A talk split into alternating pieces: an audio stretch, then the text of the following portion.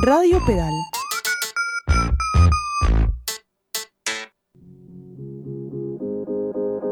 Radio Pedal.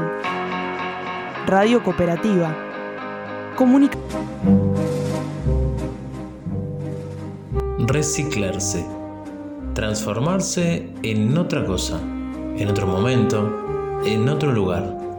Porque somos energía, luces y sombras. Y con esto, la mejor versión de nosotros mismos. Hasta ahora.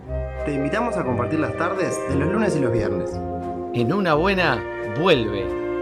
Pero no somos los mismos. ¿Y vos? Conducción y producción, Federico Rieffel. Fabián Gusoni. Franco Marenco. Gastón Pinela. Ana da Costa.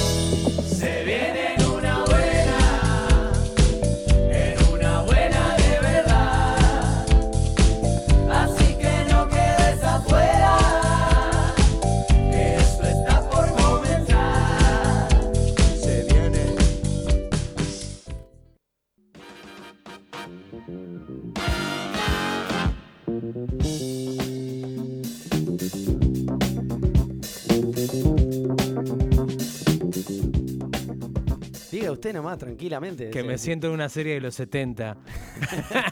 Starkey Perdón, Hatch. ¿Por qué le decís? Porque me vine con mi pantalón acampanado. Claro, con El- la el canana. Oxford que, que le decían, ¿no? Y con la canana con dos pistolas de, de- de juguete, Nah, los lentes no. negros cuadrados y tirando todo el glam. Bueno, puede ser cuadrados. Yo- Yo me lo tiro más con el African look y los lentes redondos. Bueno, vos tenés pelo para African Look. O sea, sí, sí vos tenés un eh, 200 kilos de pelo en la 200 cabeza kilos. que seguramente pero lo puedas hacer Más no es enrulado. Bueno, pero a eso hay solución. Para eso hay- no hay, hay algún peluquero que pueda ayudarte con eso. Pero bueno, este. de. ¿Qué estás haciendo? Es increíble esto. Como te digo, Pará, Naco. dejale, Cami, dejale el micrófono a él a ver si puede probar aquel micrófono. Está Vos no grités que se te escucha bárbaro, nene. Bueno. Soy yo el que no se escucha. Bueno, en fin, no importa. Estas son nimiedades de estudio que no le importan a Naides. Sí, a mí sí me importa. No, a la, y a la gente que está escuchando, si está escuchando bien, eso es lo único que importa. Es lo sé. Recibimos a todas las personas que están del otro lado. Muy buenas tardes, porque esto de llegamos empezamos a hablar, no dijimos ni, ni buenas tardes. Bueno, Lana en la ola, por Sí. ejemplo, eh, fiel oyente de Instagram, dice que se escucha la música más no nuestras voces. te- Opi, bien, bueno, ¿viste? Está bueno. Bien, gracias la la la Ola por avisarnos. Ahora creo que nos estamos escuchando un poquito mejor. Bueno, Lana en la ola nos va a confirmar. Nada, decíamos que eso, que hoy arrancamos un programa como si fuera los 60, bas- básicamente. Este, con esta musiquita de fondo y con mis pantalones Oxford. Esta es la en una buena experience, o sea, es como empieza a las 6 de la tarde, termina cuando termina, y esto va a ser con esta música durante el resto del año. No, en realidad. ¿Pensás hacerlo mensual y vas a cambiar? en realidad pensé en poner esta. Como esta, esta cortina para la venta en los viernes y otra, la que estábamos usando antes para los lunes. ¿Te gusta? Ajá. Ah, podemos ir cambiando también, no sé, ahí vemos, ahí vemos. Pero bueno, me gustó esta y dije, ah, mira qué linda para, ¿eh? Y bueno, ahí fue. Bueno, me parece muy bien. Gastoncito, Eh, además de preguntarte cómo estás, si estás bien, todo bien, ¿cómo viene la piernita? pero ¿Bien? para, sí, ¿vo- ¿vos invocaste al espíritu Gastoncito o, o estás preguntando el diminutivo No, simplemente ahora, ahora de mi queda nombre? un poco fuera de contexto. Ah, ok, Por ahí hablo con el Gastonzote para preguntarle qué vamos a tener en el programa de hoy. Bueno, primero y principal, yo estoy bien. Eh, tengo las piernas enrolladas, lo cual es una buena señal, y, y camino eh, sin renguear, que también es una buena señal. A veces me olvido de. Veo de- que no de la- trajiste las muletas. No, ¿eh? no, ya me, me dijeron dejalas. Dejá las No more. muletas. No more muletas. Aprende a volar, como Sí. decía Patricia Sosa. Dos días antes había renovado el alquiler de las muletas. Así que ahora tengo dos muletas al cohete, alguien que las quiera. Bueno, capaz quizás alguien las precisa por Si alguien precisa durante un mes muletas, y bueno, que mande un mensaje al 095 transferencia de muletas. 069 49. Ahí está, viste, lo dije más o menos bien. Bueno, ese es el número de WhatsApp que la gente, al que, al que la gente puede mandar un mensaje. Repito, porque lo dije como el culo. Es 095 Vamos a decir como él al aire. 069949. Y también a través de pedal.uy pueden escuchar este programa y todos los que hay en la grilla de Radio Pedal, eh, además de los archivos que hay, además de, de todos los... Este, me das un mate vacío, fantástico. Ah, bien. Eh, además de todos los, eh, los archivos de, de texto ¿no? Eh, que, que- que componen este, este colectivo.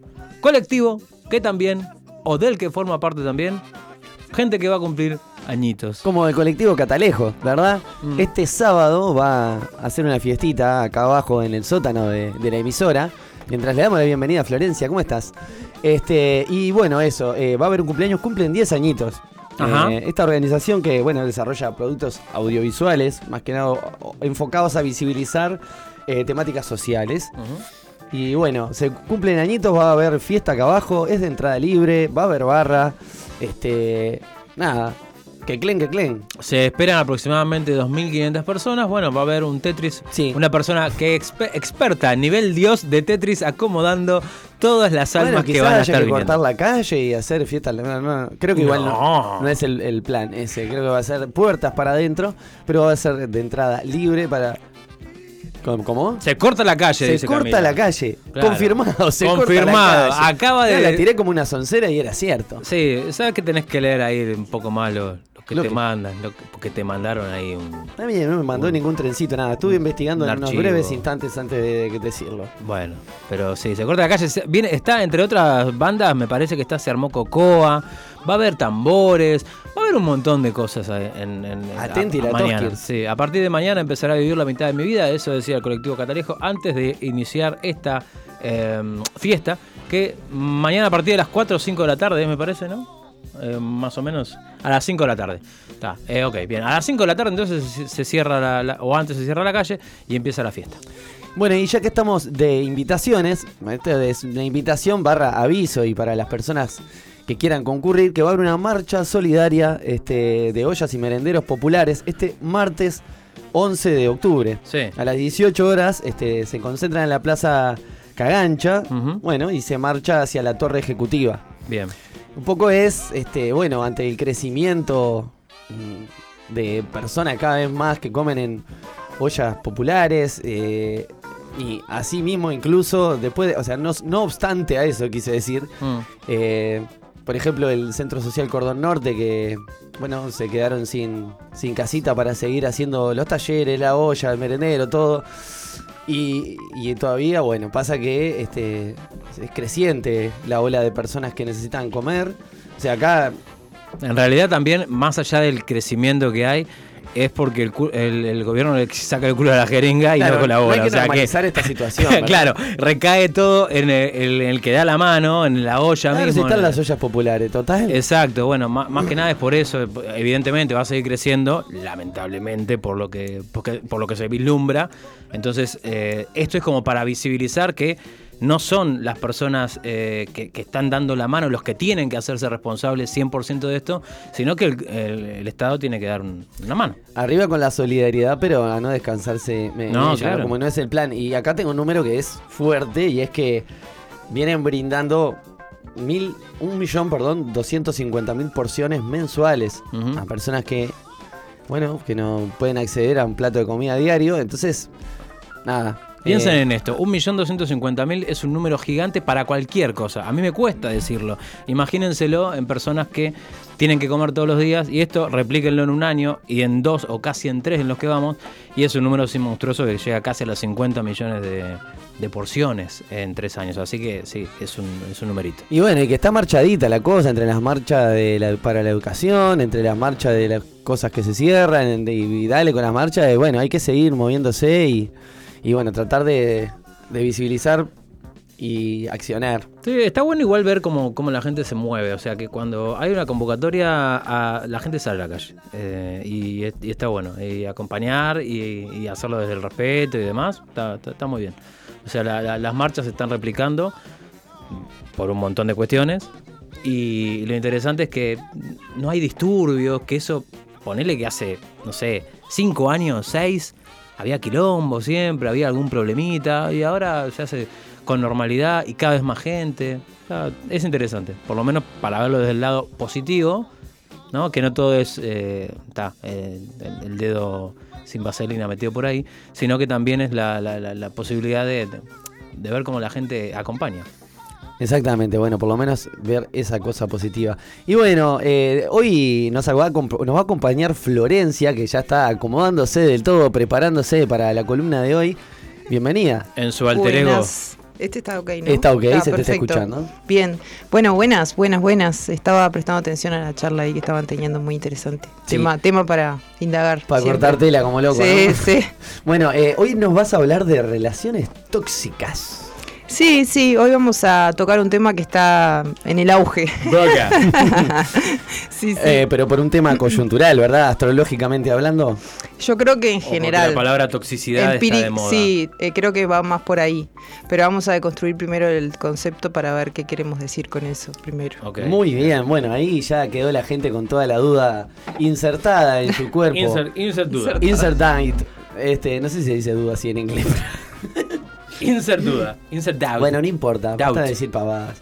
Eh, otra cosa que hoy va a estar, nos va a estar acompañando, tenemos, vuelve la columna de juegos. Sí, claro, vuelve la columna de juegos, esta vez con un invitado internacional, Oh. el señor eh, Adrián Blechman, eh, argentino él, que va a estar por acá, está en Uruguay en este momento. Creo que es mendocino, por lo que estuve bichando por ahí.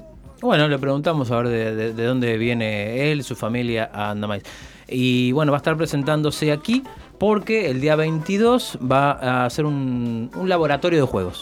Un laboratorio eh, virtual de juegos. Va algo interesante. Está bueno para preguntar a ver. Laboratorio de ¿Qué- juegos. claro, me ¿qué gusta, me gusta la, etiqueta, la denominación. Bueno, él nos va a estar com- comentando eh, con el, el tiempo que disponga eh, de qué viene, de qué viene ese laboratorio. Y bueno, y sobre el final del programa, este nos va a acompañar la queridísima Laura Falero y nos va a convertir en mejores personas. Bueno, en algunas personas me parece Esperemos que que, es eso difícil. suceda. Sí, no, bueno. bueno, va- va- tienen un espectáculo ahora el 14 de octubre Sí. en, en la trastienda. Sí. Con apertura DJ, eh, a todas luces, a toda candela. Va a estar divino, por lo que entiendo. Y su espectáculo se llama Mejor Persona. Sí, una mejor persona. Una mejor persona. Exactamente. Bueno, ahí ya nos estaremos eh, interiorizando sobre los pormenores del espectáculo cuando la tengamos por aquí, sentadita, acá en la mesa redonda de pedal.uy. Bueno, ahí está. Bueno, eh, y ya está. No puedes, tú no tenés más nada para decir. ¿Y tú? Ah, que a través de Instagram, que es el arroba en una buena, en este momento la gente puede colgarse ahí y ver a Florencia cómo se cepilla el pelo. Y además. Me está eh, tirando indirectas porque la otra vez, ¿qué pasó? Yo encontré una, una colita de ella acá. Ah. Dice, ah, alguien vio una colita, no sé qué. Le digo, ah, sí, la agarré yo, la tengo acá. Dice, bueno, guardámela. Y yo no sé, la... ay, a ver si la. Me hace no sé acordar si esto a la, a la escena de, de tres empanadas de, de Esperando la Carroza. Una Es muy colita. Hago Qué devolución miseria. en vivo del colín de Flores. El colín. El colín. El colín. Está muy bien dicho, colín. Eh, sí. Bueno, el colín. Bueno, porque- Sí, bueno, porque- esta me gusta más. Exactamente.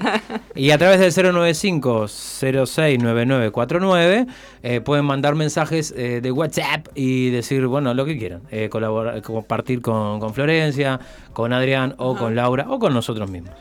¿Vos, vos viste el futuro alguna vez, Gastón? No, ¿Querés verlo? dale. Bueno, no vamos, lo vamos a ver a través de una canción Ajá. que es de Charlie García, pero una versión que hace Hugo Fatoruso, que sería Visión del Futuro, porque bueno, hoy es viernes. Sí. Pero son apenas las 6 y 20 de la tarde casi. Sí. Pero esta canción es viernes 3 AM.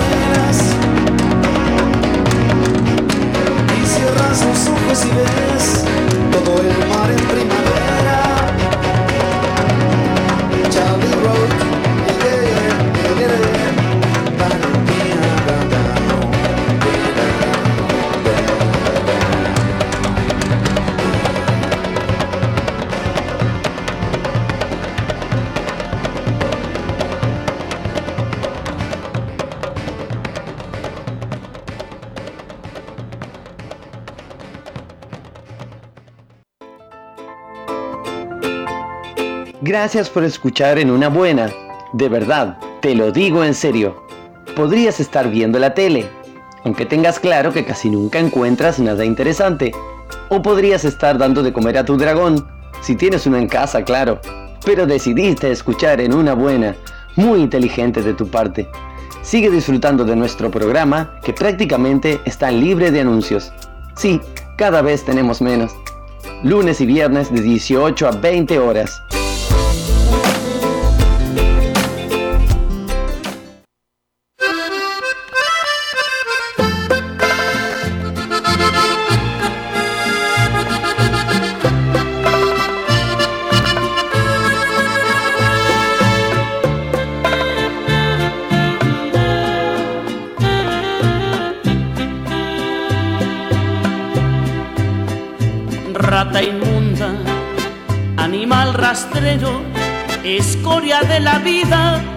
adefesio mal hecho. Infrahumano, espectro del infierno, maldita sabandija, cuánto daño me has hecho. Alimaña, culebra ponzoñosa, desecho de la vida, te odio y te desprecio.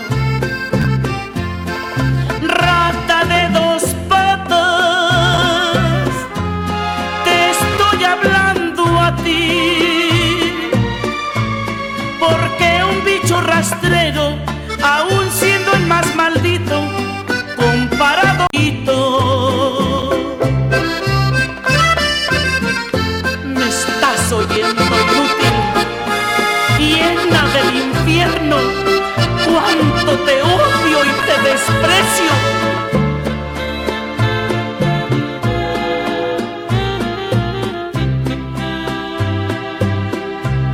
Maldita sanguijuela,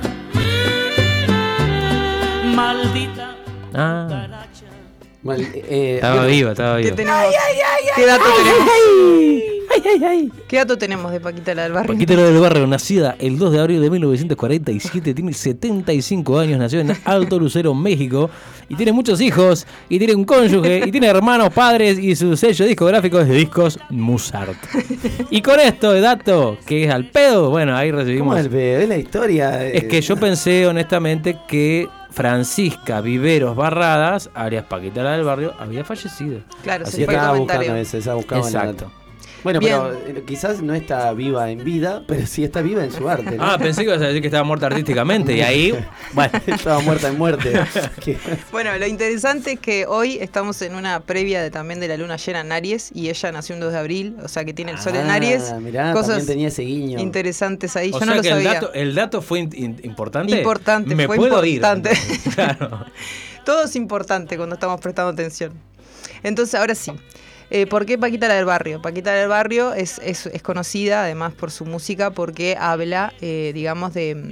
mm, me- explicita un poco la, la cuestión de lo que nosotros llamamos toxicidad, ¿no? O sea, el tema de las infidelidades, el tema del maltrato, también ella lo menciona mucho en sus canciones, y todo eso es lo que nos trae hoy acá para indagar. Bien. Ahí va. ¿Dijiste que la toxicidad va de la mano con la infidelidad? No. Lo dije. Bueno, no, sí, sí, lo dijo. Sí, Está, a no bueno. ser que estuvieras escuchando otra radio. No, bueno, pero entonces quiero saber. ¿Me estás desafiando, Gastón? No, te- simplemente estoy preguntando desde la ignorancia la toxicidad, el ser tóxico, la relación tóxica. Eh, ¿Cómo se puede definir? Ahí va. Esa, eso es lo que nos trae acá. Porque es una palabra que está súper mencionada en los medios. Está en boga, ¿verdad? Se- se está, muy mucho, mencionada, sí. Y cuando tenemos tanta pasión por una expresión, debemos de preguntarnos a qué se debe, ¿no? Primero porque en realidad tóxico viene de, na- viene de otro lugar que no tiene nada que ver en realidad. Con algo químico, Con algo químico, sí. Entonces, eso es lo interesante, ¿no? Porque sin embargo no usamos ese adjetivo tóxico para referirnos a o tantas otras cosas que nos pueden a- intoxicar. Sí, In- sí. Incluso empezando por lo básico que sería, por ejemplo, lo que comemos, ¿no? Entonces, pero lo más curioso es que cuando nos hablamos de relaciones tóxicas, primero que nos estamos siempre refiriendo, o casi siempre, a parejas y o sexoafectivas, relaciones sexoafectivas. Y lo segundo es que parece ser que el otro siempre es el, el- el tóxico, Yo ¿no? me, me preguntaba un poco eso hoy, ¿no? Porque por ahí nos damos cuenta al toque cuando hay un, alguien que con la que, que no solo no tiene por qué ser una pareja, puede ser No. amigas, amigos, Sí, sí. que tenemos una relación así que nos tienen cagando, por decirlo de alguna Ahí manera, va. así para arriba y para abajo y no sabemos bien por qué. Pero claro, tenemos que hacer un poco de introspectiva y ver para quienes nosotros podemos ser este, una relación tóxica. Claro. Creo que acá lo más interesante es que la expresión relación tóxica eh, o sos un tóxico o una tóxica siempre es una forma muy sutil también de mm, eh, sacar la atención de algunos lugares, ¿no? O sea, Tensión eh, o la atención. la atención, Ajá. sí, la atención de algunos lugares, ¿no? Es como Por- un facilismo, decir, ah, sos re tóxico. Eh, Claro, Me es- acá. es y- casi que es un modo operandum para resolver cosas que nos pasan, ¿no? O sea, como O quiero cerrar, quizás. quiero cerrar una, una cuestión y no sé cómo. Ta, voy a, a- a usar este concepto que aparentemente tóxico es dañino, obviamente, ¿no? Es este invasivo, es falta de respeto, es todo lo que me viene bárbaro para, para cerrar. Pero no llegamos a saber qué es eso, qué significa un comportamiento tóxico. Tendría que ser más específico a la persona cuando te dice sos tóxico, pero está, ok, soy. Pero decime, claro, pero también está bueno eso, de decir, decime qué es lo que. Decime cuál es el problema. Bueno, ¿viste? Sí, esas cositas son un poquito tóxicas. Bueno, pero está bueno eh, decir, ¿no? O sea, no, no hacer un, utilizar la palabra por el solo hecho de utilizarla, sino que también decir, vos, pasa esto. Claro, más ser más concreto también. Claro. Claro, por eso digo que estamos usando una palabra que en realidad no indagamos, pero justamente para no prestar atención qué hay, detrás de eso. Por lo general, eh, vamos a preguntar a Plutón. Plutón es el representante de lo tóxico, ¿no? Por eso, el- al ser el regente de Escorpio, muchas personas tienen esa fama de que Escorpio es Ah, el signo Escorpio, ah. ah, de la toxicidad. Sí, No, lamentablemente. yo no, no- no- no sé mucho de. Así, de- pero, pero, pero, ta, viste, es como que siempre se escucha, viste, dice Sí. Scorpio, uh, dice. Sí, pero bueno, Son ahí bravos. lo vemos. Ahí- son bravos, son todos al final, ¿no? Pero lo curioso es que en realidad eh, cuando decimos esto quiere decir que hay algo que es mucho, que nos resulta que es demasiado. Entonces vemos que tiene que ver con la intensidad. Ese es un aspecto de Plutón. Plutón es, es, el, es el elemento dentro del sistema que está más lejos de la Tierra, pero sin embargo es el que parece ser estar, estar más cerca por, por su nivel de intensidad. Sí, tiene tanto poder que no importa. Es más, eh, demora 250 años en dar toda la vuelta completa. Es, es un planeta denso. En realidad estuvo por fuera del sistema, o sea, fue muy y ahora estaba juzgado. denominado como un planeta Claro, enano. claro. Creo que ni siquiera llega Ha a ser sido un muy planeta. juzgado Plutón. Sí, sí, sí. Nadie sabe dónde ponerlo, porque es como, bueno, Porque ¿qué es muy hacemos intenso. con Plutón? Claro, exactamente. Lo que Lo pasa alejan por, te- por intenso. Claro, es como dónde lo ponemos a Plutón. Y bueno. Plutón está ahí. Entonces, ¿qué significa al final eh, esto de lo tóxico? Un poco intenso, seguro, tiene que ver con la intensidad. Pero vamos a mirarlo, vamos a mirarlo así como con lupa, ¿no? Uno, un punto sería la intensidad. Otro punto sería la cantidad muchas veces, ¿no? Porque esto es mucho. Por ejemplo, una persona que a veces puede estar hablando suave, pero habla mucho. Y ya me empieza a resultar tóxico, ¿no? Porque ¿qué, qué está Respirá un poquito, Claro. ¿viste? poné una pausa, déjame. Hacete una pausa, tomate un vaso de agua, ¿no? Le, hacemos, le damos recomendaciones Eh, para... El silencio tampoco hace mal. Claro, claro. Eso diría Venus, que está en su, en su punto opuesto. Entonces, eh, esos dos puntos ya nos dan la pauta de dos cosas que nos pasan en las relaciones en general. Pero pensándolo como los programas anteriores que estuvimos hablando de la autopercepción y que nos pasaban las relaciones, pasamos por todos esos lados, ¿no? Cuando estamos enfrente de una persona que nos resulta intensa, ¿qué queremos decir en realidad? ¿Qué les parece que realmente se quiere decir con eso? ¿Qué quiero decir cuando te digo, sos una intensa, sos una intensa? Claro, que hay alguna. Estoy molesto. Que hay algo que te está molestando. Surge- eh, eso es un, un dato muy importante, porque la, la etiqueta intenso, intensa, surge desde mi molestia ya. Claro, entonces ahí vemos que si el otro día comparamos con la columna de espejo, ¿no? Ajá. Digo, ¿es es responsabilidad de una o de la otra persona? Claro, eso sería una buena ahí, ¿no? pregunta. Pero sobre todo atender esto de que eh, le termino diciendo al otro que es un intenso, pero nunca atendí lo que me pasó a mí con eso. Nunca atendí que me generó tu intensidad. tu- A veces hay personas que eh, nos pueden reflejar esto estando ahí quietas, no están haciendo nada, ni siquiera, o sea, están respirando nomás y ya es como... Ay, qué intenso que sos, de incómodo. respirar. Pero Es pasa. horrible eso. Sí, es horrible pasa. es la sensación de que te miren por, por el solo hecho de estar respirando. Pero eso, eh, yo creo que viene por un prejuicio, o sea, o por algo que pasó antes. Pues si la persona por sí solo ahí, bueno, a no ser que tengamos demasiada percepción energética de la otra persona y que decís, pa, ya se para al lado mío y es. Bueno, puede pasar. Bueno, porque estás, puede pasar. estás juntando caca y la estás arrastrando hasta, hasta límites Claro. insospechados. o sea, Exacto, bueno, pero hay, hay algo interesante. Plutón eh, tiene que ver con la, con la energía, pero a nivel psíquico, no corporal. ¿sí? Bien. Es como lo que nosotros vamos acumulando por pensar en ciertas cosas, por ejemplo. Como que entras en una, viste, la típica, entras en una vibración, ¿no? Bueno, esto es más como desde, desde la mente. Entonces, Plutón en realidad rige toda la parte mental energética. Por eso hay personas que justamente pueden estar ahí y lo que seguro están haciendo es pensar. Y, y yo puedo estar percibiendo eso, ¿viste? Por más que no está pasando nada, como decíamos, aparentemente. Pero sí está pasando en esa persona un montón. Y esta es, esto es la intensidad en realidad, ¿no? Esta es la intensidad que nos incomoda, la intensidad en ese nivel psíquico, invisible. Cuando la persona de repente te dice, ¿no querés un mate? Y a vos te parece que no les, no les ha pasado eso Pará, que... me estás empezando la frase con un no querés un mate. En realidad vos no querés darme un mate. ¿Por qué no me decís toma un mate? O sea, me parece que estás. ¿eh? Claro, claro, se Estaba agarraba un de poquito cualquier- sugestionado. de cualquier cosa, claro. ¿Por qué me, decí- me dijiste que no al principio? Para mí que Claro. estás un Acá poco es la frase pasado. con no, yo digo. mm, Claro, claro. Bueno, algo así, algo así, digamos. Eh, ahora, ¿ustedes tienen algún registro presente de situaciones en las que ustedes, ¿no? Hayan, hayan sido, eh, digamos, señalados por, por esto de la intensidad. que haya- Todo el tiempo. Bueno, acá hay un chiste Todo el interno. No, no, no, es que, no, no. No, no, no. Yo, yo Se digo. caga la risa y dice que no. Yo lo, lo pienso No. rápidamente y, Y no, no, no lo puedo contar, dice, claro. Bueno, No, es que a mí no. a mí- Todo el a- tiempo. no, es que a, a mí al revés, o sea, me dicen. pon- eh, me quieren inyectar sangre Ponete a veces. intenso, ahí o sea, Ahí va. eh, Ponete pillo. Pasa eso. Ahí va, claro. que- Y como no, de, no. o sea, pecho frío. el- Poner- sería tu sí, etiqueta. sí, sí. Ahí va. Es más, me, me dan este, cosas calientes para que las enfríe rápidamente. o sea, tal, ese tipo de Ahí va. cosas. O sea, al revés, estarías en el otro Sí, lado. sí, sí, sí. Está, perfecto. Entonces vos podrías, vos sos de esas personas que está del otro lado, quizás. Que le marca al otro la intensidad. Claro, que le parece intensa algunas formas de Bueno, ser. al- algunas claro. veces sí, me Claro. Sí, claro. sí, sí. Porque hace ese contraste en ese caso, ponele. Salado. Claro. Sí. yo no sé si me lo han dicho, pero sí me ha pasado que yo me doy cuenta, o quizás es una percepción mía y por eso no llega a como a- el espejo, el otro lado y dice, che, te- me parece que estás un poco así. Mm. Porque yo me considero y me consideran, no sé, por lo menos el entorno más cercano que tengo, una persona bastante tranquila, cosas, yo qué sé. No sé.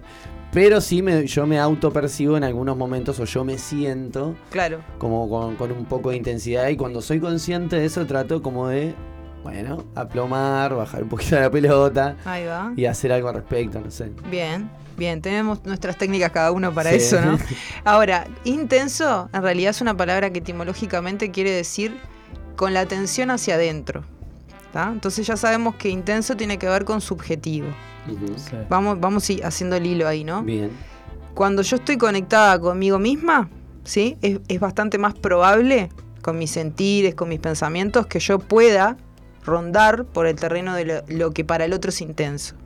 Porque estoy fundida en eso. O sea, yo estoy enojada y estoy enojada. O sea, es No, mi no- enojo. No, disimulo, no hay me convierto, máscara. me convierto en lo que estoy sintiendo, ¿no? Y esto es un poco lo que nos manifiesta la persona cuando son más intensas, que están encarnando lo que están sintiendo. Si quieren algo, se nota. Si no quieren algo, no se, también no se les nota, ¿no? Entonces, eh, este es un punto. Después lo subjetivo. Plutón, por otro lado, que como les decía, es el regente de Escorpio, representa la casa 8, que es la fusión. Es la fusión. Hoy estamos en la casa 4, que es eh, como toda esa parte más frágil en nosotros. Pero Plutón particularmente es cuando nosotros nos encontramos con alguien y tu individualidad y la del otro se convierten en una cosa sola, que es la relación, ¿no? O sea, Plutón representa la relación. ¿Qué pasó cuando las dos individualidades se fundieron? ¿Qué pasa cuando eso sucede? Que yo no distingo que mi sentir es diferente que el tuyo. Para mí es el sentir. O sea que lo que Claro. yo hago, si lo siento bien, para el otro no importa. No importa, lo estoy mi- sintiendo, Mi, claro. percepción es que, ah, está bien, si lo siento bien así, el otro también. Exacto. Y ahí, ahí es el origen de lo que nosotros hoy llamamos muy superficialmente relación tóxica. Porque es Damos que, por hecho ahí que... ¿qué reclama el otro cuando te está diciendo estás tóxico en realidad? Mal, mal expresado, ¿no? Quizás, pero ¿qué reclama? Mírame, no me estás viendo. No estás viendo que yo no quiero lo mismo que vos, que no lo quiero ahora, que no esta no es mi necesidad, que esto es demasiado, que, ¿no? Entonces, hay e- ese sería el principal. Sí, y, y yo creo que también tiene un gran problema, porque no todas las personas tienen la habilidad de poder comunicar qué es lo que les pasa, o la facilidad de hacerlo así, ah, mirá, y- o de identificar incluso, ¿no? Entonces, a veces de- en el camino ese de, de la toxicidad que siente una, persona de la otra, a poder comunicarlo pasan un montón de discusiones en el medio de no se sabe ni por qué. Que revientan por reventar y que, o sea, y que, ah, porque yo te dije y vos me dijiste y no sé qué. Claro, Y, claro. y- y después dice, ah, pero ¿qué es lo que me está molestando realmente de esta persona? es no? difícil identificar. Hay personas que, que tienen más facilidad o menos para identificar este tipo de... Creo, creo que lo más difícil de identificar cuando ya estás en el, en, en el mambo ahí, digamos, es esto de la individualidad separada, que en realidad siguen siendo dos individualidades que se están relacionando. Y Cuando- que por ahí juntas funcionan. Exacto. Entonces puedo- pierdo la referencia, pierdo la referencia en, en- en ese sentido de hasta dónde, dónde está el límite, que esto también es muy Plutón, o sea, dónde está el límite. ¿Dónde tengo que parar yo acá? Si yo no sé dónde está el otro, porque para mí yo estoy recopada y intrínsecamente doy por entendido que vos estás recopado y siempre me manejo así. Entonces, cuando yo esté mal, voy a eh, sobreentender por esta cuestión Que el otro va a psíquica. saber por qué está Eh, mal. exacto, que el otro está sintiendo lo mismo que yo, entonces va, va súper claro, va a tener que por qué yo estoy mal. Y voy a reclamar desde ese lugar, y voy a pedir, y voy a... eh, ¿Me explico? Entonces hay que ver qué está pasando internamente para ver por qué se genera eso. Por lo general las relaciones tóxicas, por lo menos a mí me pasa eso en, en- en sesión, terminan siendo las más en realidad espirituales. ¿Por qué digo esto? Porque esta concepción de unirse al otro tanto, si yo lo sé encarar bien, puede ser muy sanador. Sí. Que también eso es escorpiano y es plutoniano, o sea, es la transformación que tengo ahí. Pero desde, la, desde, la, desde el piloto automático, claro, mm, es lo que nos pasa, ¿no? Hay, hay que hacerlo con conciencia y sabiendo. es ese caos ¿no? que está ahí disponible para poner cada cosa en su lugar. Pero si yo no sé en realidad dónde va cada cosa, pues me, voy a, me va a tomar el caos y voy a decir, "Ma- ¿dónde estoy parado? me quiero ir, baja, para, parame esto que me quiero bajar. Como ¿no? dijo Ma- Mafalda, para en el mundo que me, me quiero bajar. Correcto. Entonces, hoy, como les decía, estamos en la casa 4 porque me parecía interesante que la casa 4 no tiene nada que ver con Plutón, pero es nuestros niños internos, para que se entienda, ¿no? Como la parte más, más sensible ah. y más... No, en ese caso sería la casa 5 que venimos después, que es la casa de Leo, por ejemplo. Ajá. Pero ahora estamos como en la parte más maternal, nuestra, la que necesita cuidados, ¿no? Que todo sea como más delicado, atender las necesidades. Y es la casa que más sufre, o sea, es nuestra parte interna que más sufre y padece este tipo de relaciones. ¿Sí? Porque cuando el otro se está manifestando de manera intensa, en realidad es muy, muy, muy altamente probable que no se, no se satisfaga su- sus necesidades. Por más que le des todo lo que. No, exacto. Es muy altamente probable que va a quedar muy insatisfecho o insatisfecha. Y, y el otro, por ende, también. Entonces es, es como la parte nuestra que más se resiente, ¿no? ¿Vieron con este dicho de que, cuando, que dice, cuando se separan las parejas, los que pagan los platos ratos son, son los niños, ¿no? Y las niñas. Total. Bueno, esto sigue siendo igual cuando somos adultos. Nuestros niños internos siguen pagando los platos rotos porque a veces estamos pidiendo algo que es genuino, pero al no saber cómo atenderlo y de dónde está surgiendo, pues terminamos obviamente haciendo lo que podemos. Lógico. En todo momento, sí. Obvio. Como tratar de, de mediar con la, la- la conciencia y el, el- y esa pasión que nos nace de, de querer algo, ¿no? Sí, que a mí me parece que es un atributo que no hay que perder y esto me parece que está bueno como El mensaje. equilibrio, ¿no? El, el fin de al cabo es como Sí, creo que también es, es esto, por eso dije que las relaciones tóxicas en realidad son potencialmente espirituales o sanadoras o como lo queramos ver, ¿no? Porque en, en sesión siempre llegan personas que se autoperciben intensas, que esa concepción de intensidad las lleva a percibirse como conflictivas, ¿sí? Malas. Se paran en un lugar que. Claro. se- No se- permite. Se, dejan en un Claro. lugar muy rígido. Sí. Y, y no permiten No. absolutamente ningún tipo de cambio, ni la mirada del otro siempre va a ser la del tipo Claro. tóxico, intenso. Claro, y eso también es muy curioso, porque cuando del otro lado la mirada dice, no, pero no se trata de que cambies tu naturaleza, porque en realidad la intensidad eh, es un atributo de la vida, la vida está eh, conectada con la vida, o sea, es como querer desconectarse para que el otro esté bien, que sería la cuestión, ¿no? Bueno, mira, sabes que si soy muy intensa, está bien, me voy a desconectar para siempre y va a estar todo piola. No, eso va a reventar por algún lado, obviamente. Claro. O sea, todo, todo ese caudal, toda esa cosa que decís Y vos, sí, ¿no? una vez que se despierta, el tema ahí lo que puedes hacer es buscar herramientas que están dentro de vos, buscarlas, pero no es buscarlas afuera, buscarlas adentro para eh, redirigir esa naturaleza hacia el lugar donde te puedes llevar, que es el lugar de la transformación y ahí está Plutón. Plutón es el, el poder, ¿me explico? O sea, nosotros como los niños les pasa, son intensos, los niños tienen esa particularidad, son intensos, sin embargo, no nos parecen tóxicos los niños, ¿por qué? Porque están conectados con esa intensidad, o sea, están encarnándola, no están luchando con esa intensidad. Claro. No pretenden caerte bien No, por ser obvio, intenso. no tienen filtro. No, y ni tampoco quedarte mal, o sea, no pretenden nada. Entonces, Yo creo que ahí va, es por ahí, ¿no? El pretender. eh, la, la- la- como que la toxicidad en parte también de la premisa de eso, ¿no? De pretender algo eh, cuando se da en una relación, ¿no? De, de- de alguien permanentemente. Y, si, y que te lo que, que te querés que te dé eso, querés- o, la, o sea una Sí. sensación o algo, o un momento, o la Sí. atención, o lo que sea. sí, Y claro, ahí es cuando la otra persona, o sea, no sé, como que estás permanentemente pidiendo algo y, y exigiendo, y si no te lo dan es como, uh, Ah, bueno, claro, la otra, la otra contracara de todo esto, que también es muy plutoniano, es el castigo. ¿No? O El sea, castigo el castigo y el berrinche, ¿no? Por no atender eso, ¿no? O sea, el otro. eh, eh, porque comen- eh, vamos a hablar de esto en otro programa que es de- del tema de los padres, ¿no? Cómo se juega toda la figura nuestra paternal y maternal, queramos o no, nos guste, nos caiga bien nuestro padre o no. conscientemente. Y llega un momento que parece que estás pidiendo como si fueras un niño de 5 años, estás pidiendo algo y si no te lo dan, se quema todo. Y que- Y hay gente que no se entrompa, sino que, como hay niños también, ¿verdad? Que capaz que no les das algo y te, y te empiezan a pegar y vos Mm, decís, sí. ¿no? Pasa. Y uno tiene que también poner límites en ese lugar. Bueno, es lo mismo. Acá se trata del tema del juego de los límites, el juego de las relaciones. Mencionaste hace un rato que mm, se, se contagia eso. La pelusa va por Sí, barrios. eh, mencionaste hace un ratito que los, los seres humanos, los adultos, tenemos las herramientas que internas, que las tenemos que buscar, no Mm. están afuera, pero tiene que haber algún tipo de herramienta como para en- enterarse ¿no? de, de cuáles son esas herramientas, va- valga la Ujú. redundancia, o sea, eh, ¿cómo- ¿a quién acudir en ese caso? O sea, ¿cómo, cómo indagar en uno mismo para encontrar esas eh, utilidades y eh, el- eliminar la intensidad o canalizarla para otro lado?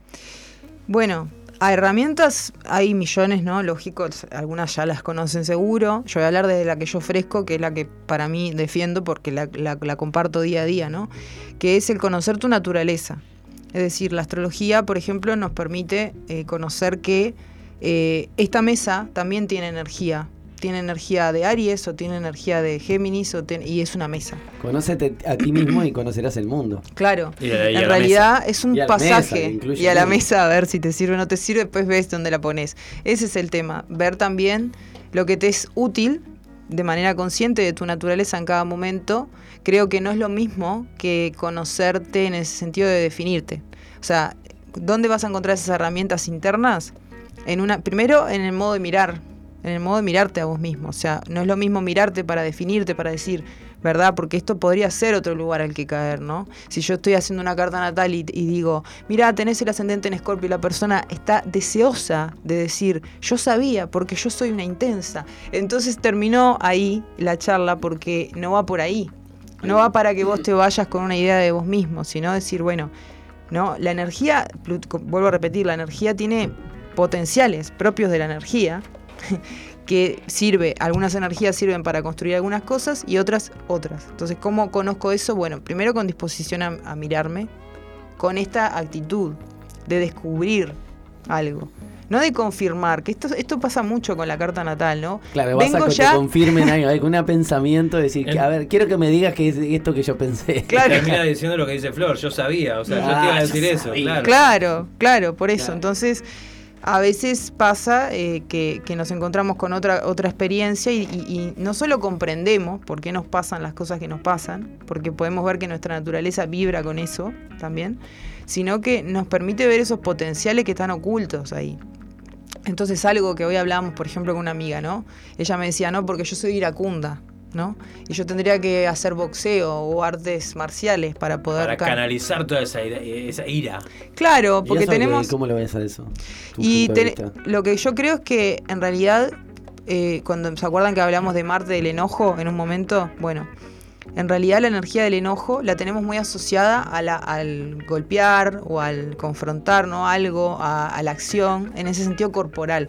Pero en realidad Marte eh, tiene mucho que ver con lo mental, con tomar decisiones. Entonces una persona que tiene mucha energía eh, en este sentido mucha energía masculina, también podríamos decir, ¿no? Que tiende a, a- a accionar. Por eso el enojo, en realidad, el enojo es una respuesta porque es como si tu mente estuviera diciendo, no me estás atendiendo, bueno, eh, por algún lado tengo que salir porque soy, en, soy vida, ¿me explicó? Entonces el enojo es como esa energía que eh, nos ayuda a movernos del lugar. Porque puede ser una persona que, por ejemplo, cuando empieza a mirar esto, empieza a volverse muy emprendedora.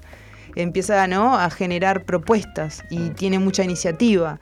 Entonces todo ese enojo de repente empieza a, ba- a balancearse porque está, está yendo hacia otro lugar. Entonces ya no soy entonces una persona iracunda. Eso es lo que yo dije de mirando una parte del todo. Flor, y esto se puede traspolar no solo a personas, me imagino, ¿no? Porque uno puede tener relaciones tóxicas también, yo qué sé, con el trabajo, con, eh, con o sea, que no sean personas, con el juego, con, con Total. una sustancia. Bueno, esto, esto también está muy interesante. Eh, Krishnamurti hablaba mucho del tema de la relación. No sé si lo conocen a Krishnamurti. No. No. Bueno, es un hindú que daba Conozco charlas en los Krishnamurti, 60. pero- Ah, es parecido. Es Me pariente. sonó eso, pensé que ibas a decir Es pariente, pariente de Krishnamurti además. Sí, Justo sí. boxeador aparte, genial.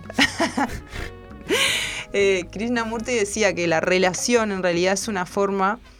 es- eh, eh, son de ideas, las relaciones son de ideas, o sea, las relaciones antes de estar acá, en este plano, están en nuestra mente, ¿no? Entonces, Ya sucedieron en Claro. algún punto, ¿no? En, en- en otro Fantasía. Exacto. en otro plano. ya están dándose. Mm. Entonces, por eso es que sí, en realidad, eh, la relación que tengo con la comida, como decís vos, ¿no? La relación que tengo con el trabajo, todo se puede volver en ese sentido tóxico porque es una relación.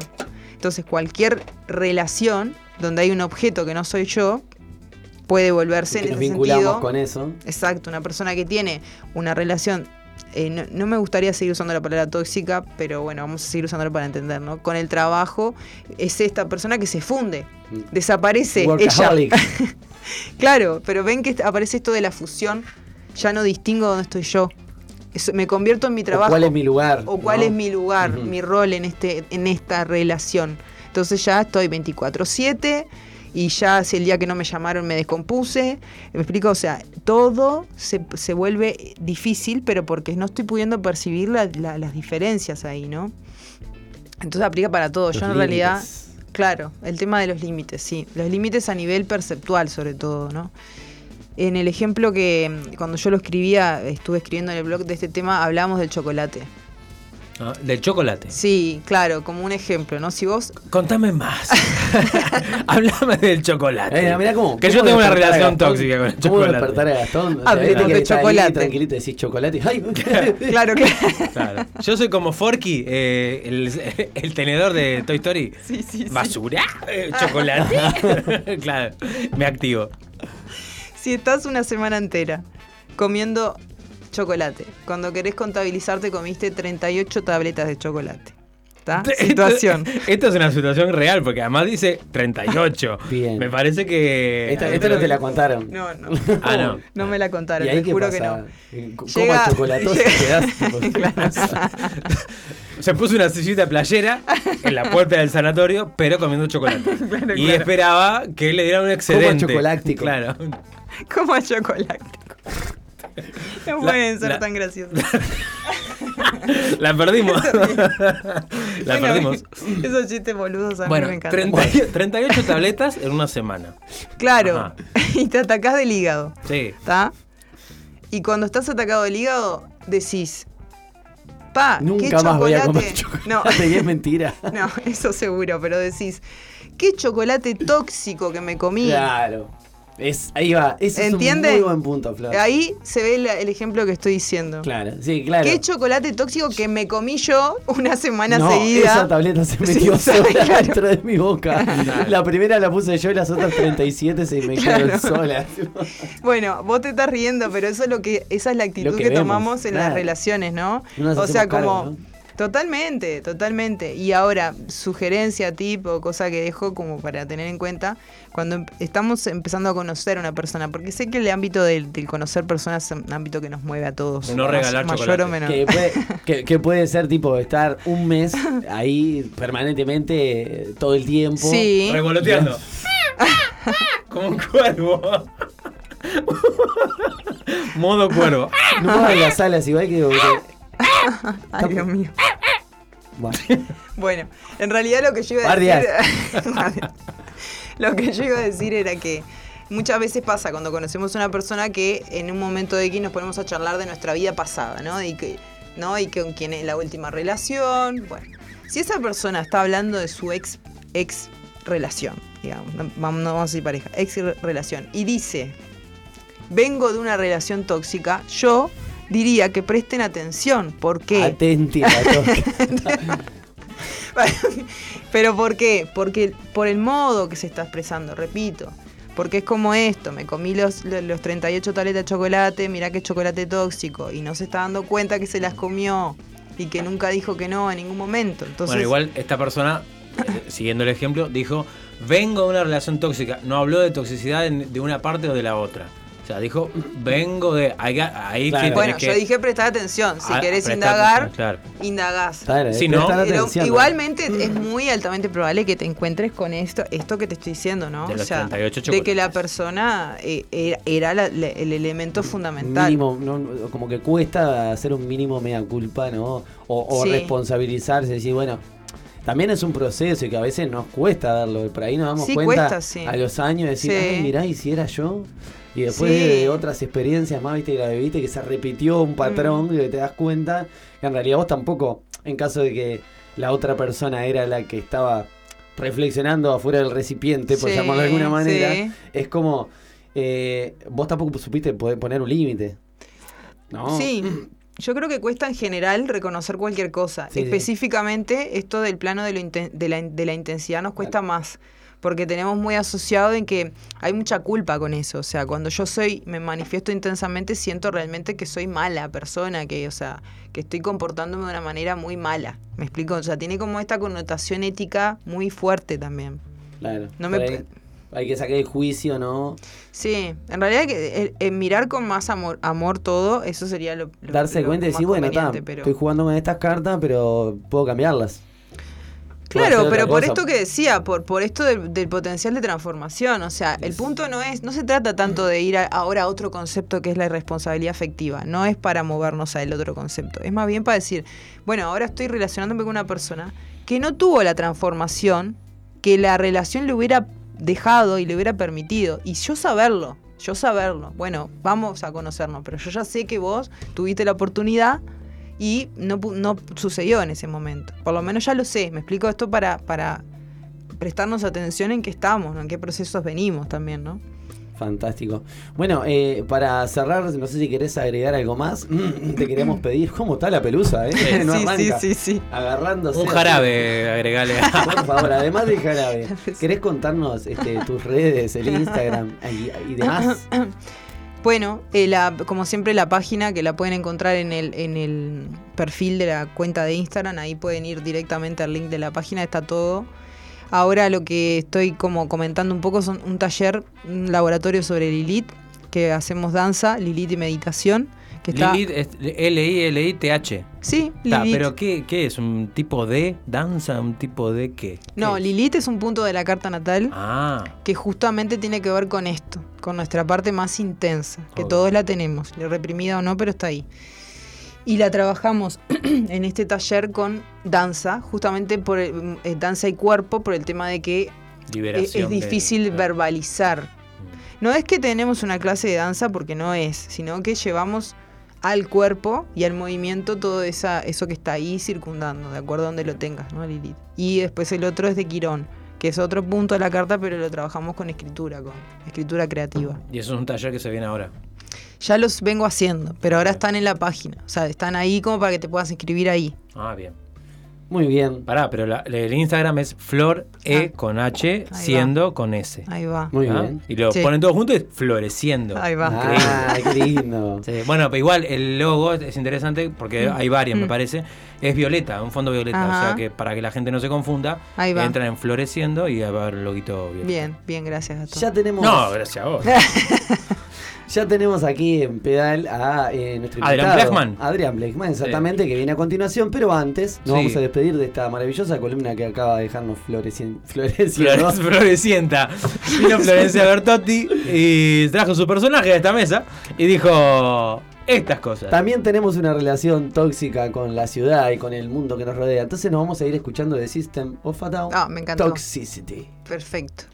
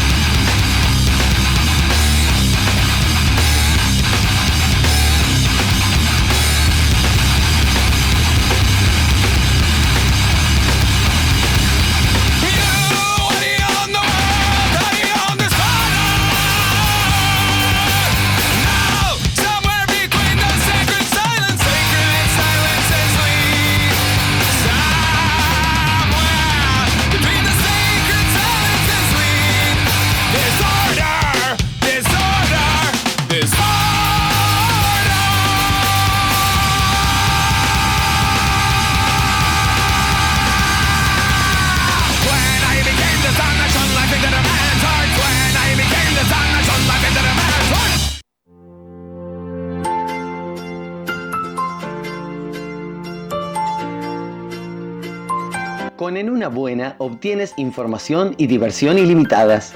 Hablar de límites me recuerda a la historia de nuestro amigo Robert. Él quiso romper los límites de la gravedad y saltó de un noveno piso con su bicicleta para hacer un truco. En su recuperación con quietud absoluta, escuchó todos los podcasts de En una Buena. Haz como Robert. Escucha todos nuestros programas en vivo y on demand, pero sin la necesidad de saltar de un noveno piso.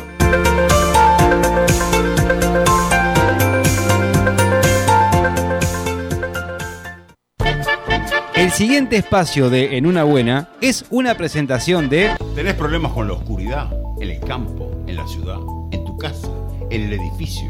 MBC Equipamientos tiene una luz para cada una de tus necesidades. Buscanos en la web o llama al 095 100 020 y no pagas la luz. Te hace sociabilizar, pasarlo bien, llegar a situaciones extrañas, perder la noción del tiempo. Te hace volar la imaginación. ¿Pensaste que hablábamos de algún alucinógeno?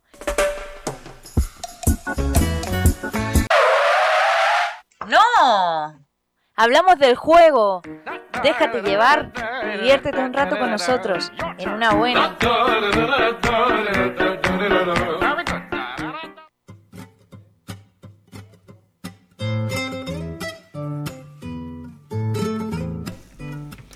Bien, volvemos al aire de una buena y tenemos el agrado de recibir en el estudio, eh, que vino media hora antes, estuvo jugando con cosas que estaban afuera, agarró tres maderas, hizo un juego, eh, con, un con un cajón de verduras hizo un, un, un una cosa increíble.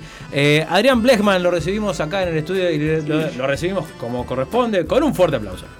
Ahí está, y salió bien. Buenas Ah, tardes, ya Está Adrián. establecido y canonizado ese. Exactamente. para la- Es un fuerte aplauso. Un fuerte, como lo dice, Claro. específico. ¿Cómo andas, Bueno, Adrián? Bien, bien, todo bien acá. Bienvenido al Uruguay. En realidad no sé si bienvenirte porque hace tiempo ya que estás acá. Sí, hace ya casi un mes va a ser. Ahora, en un par de días, voy a cumplir un mes en Montevideo. Y ya te querés ir, ¿verdad? No. Ah, no. Me contaba que, que siente una cierta similitud con, con su lugar de origen, que es eh, Mendoza, Argentina, eh, con la calle de Montevideo. Y, y la verdad le, le- lo acompaño en ese sentimiento porque tengo la posibilidad de haber estado ahí y, el tema de los, los plátanos, ¿no? Y algunas, las cunetas que allá le dicen acequias, que acá es un lugar que suele haber, más que nada por los barrios, en algunos lugares de la periferia, la- las cunetas y eso, y que no se ve en todos lados tampoco. Tiene una onda paisajística Montevideo, Mendoza. El tamaño de las calles, el ancho de las calles, de las veredas, también que son grandes, en otras provincias de Argentina son chiquitas. eh, y los árboles también tienen una onda, digamos. La diferencia crucial es la rambla con la montaña. Ahí está como... ¿Qué preferís vos? En este momento, Rambla y Río Mar, digamos. Ese, estoy disfrutando mucho el paisaje montevideano y así que la verdad tienen un muy lindo lugar. Y me ha recibido muy bien también. eh, se han abierto lindos talleres, lindos workshops, laboratorios de juego, como le llamo yo. Así que ha pasado más o menos unos 200, 300 uruguayos por el proyecto Laboratorio de Juegos en este mes. Así que muy agradecido por la predisposición y por la apertura del uruguayo al juego. Es la verdad que un gusto trabajar así. ¿Vos podés contarle brevemente a la gente de qué se trata esto del laboratorio de juegos? ¿Qué vendría a ser y cómo nace? ¿Cómo nace el laboratorio de juego? Bueno, este es el, el bebé libro. mostrar qué lindo. Por Instagram, manual práctico para aprender a inventar juegos. ¿Qué demás? Este es el, el, el inicio de todo, digamos, básicamente, ¿no? O sea, cómo, cómo nace el laboratorio de juego con los conceptos y un desarrollo teórico eh, práctico también, ¿no? Sistematizado en, en lo que fue en su momento un archivo de Word, digamos. No sé si estoy bien hablando ahí o... está bien, Está bárbaro, está bárbaro. Eh, que lo tenía en la computadora, que justamente lo empecé a escribir después de 20 años de trayectoria, 18 años en ese momento, eh, en el campo de la recreación, la lúdica y el juego en varias instituciones de Argentina.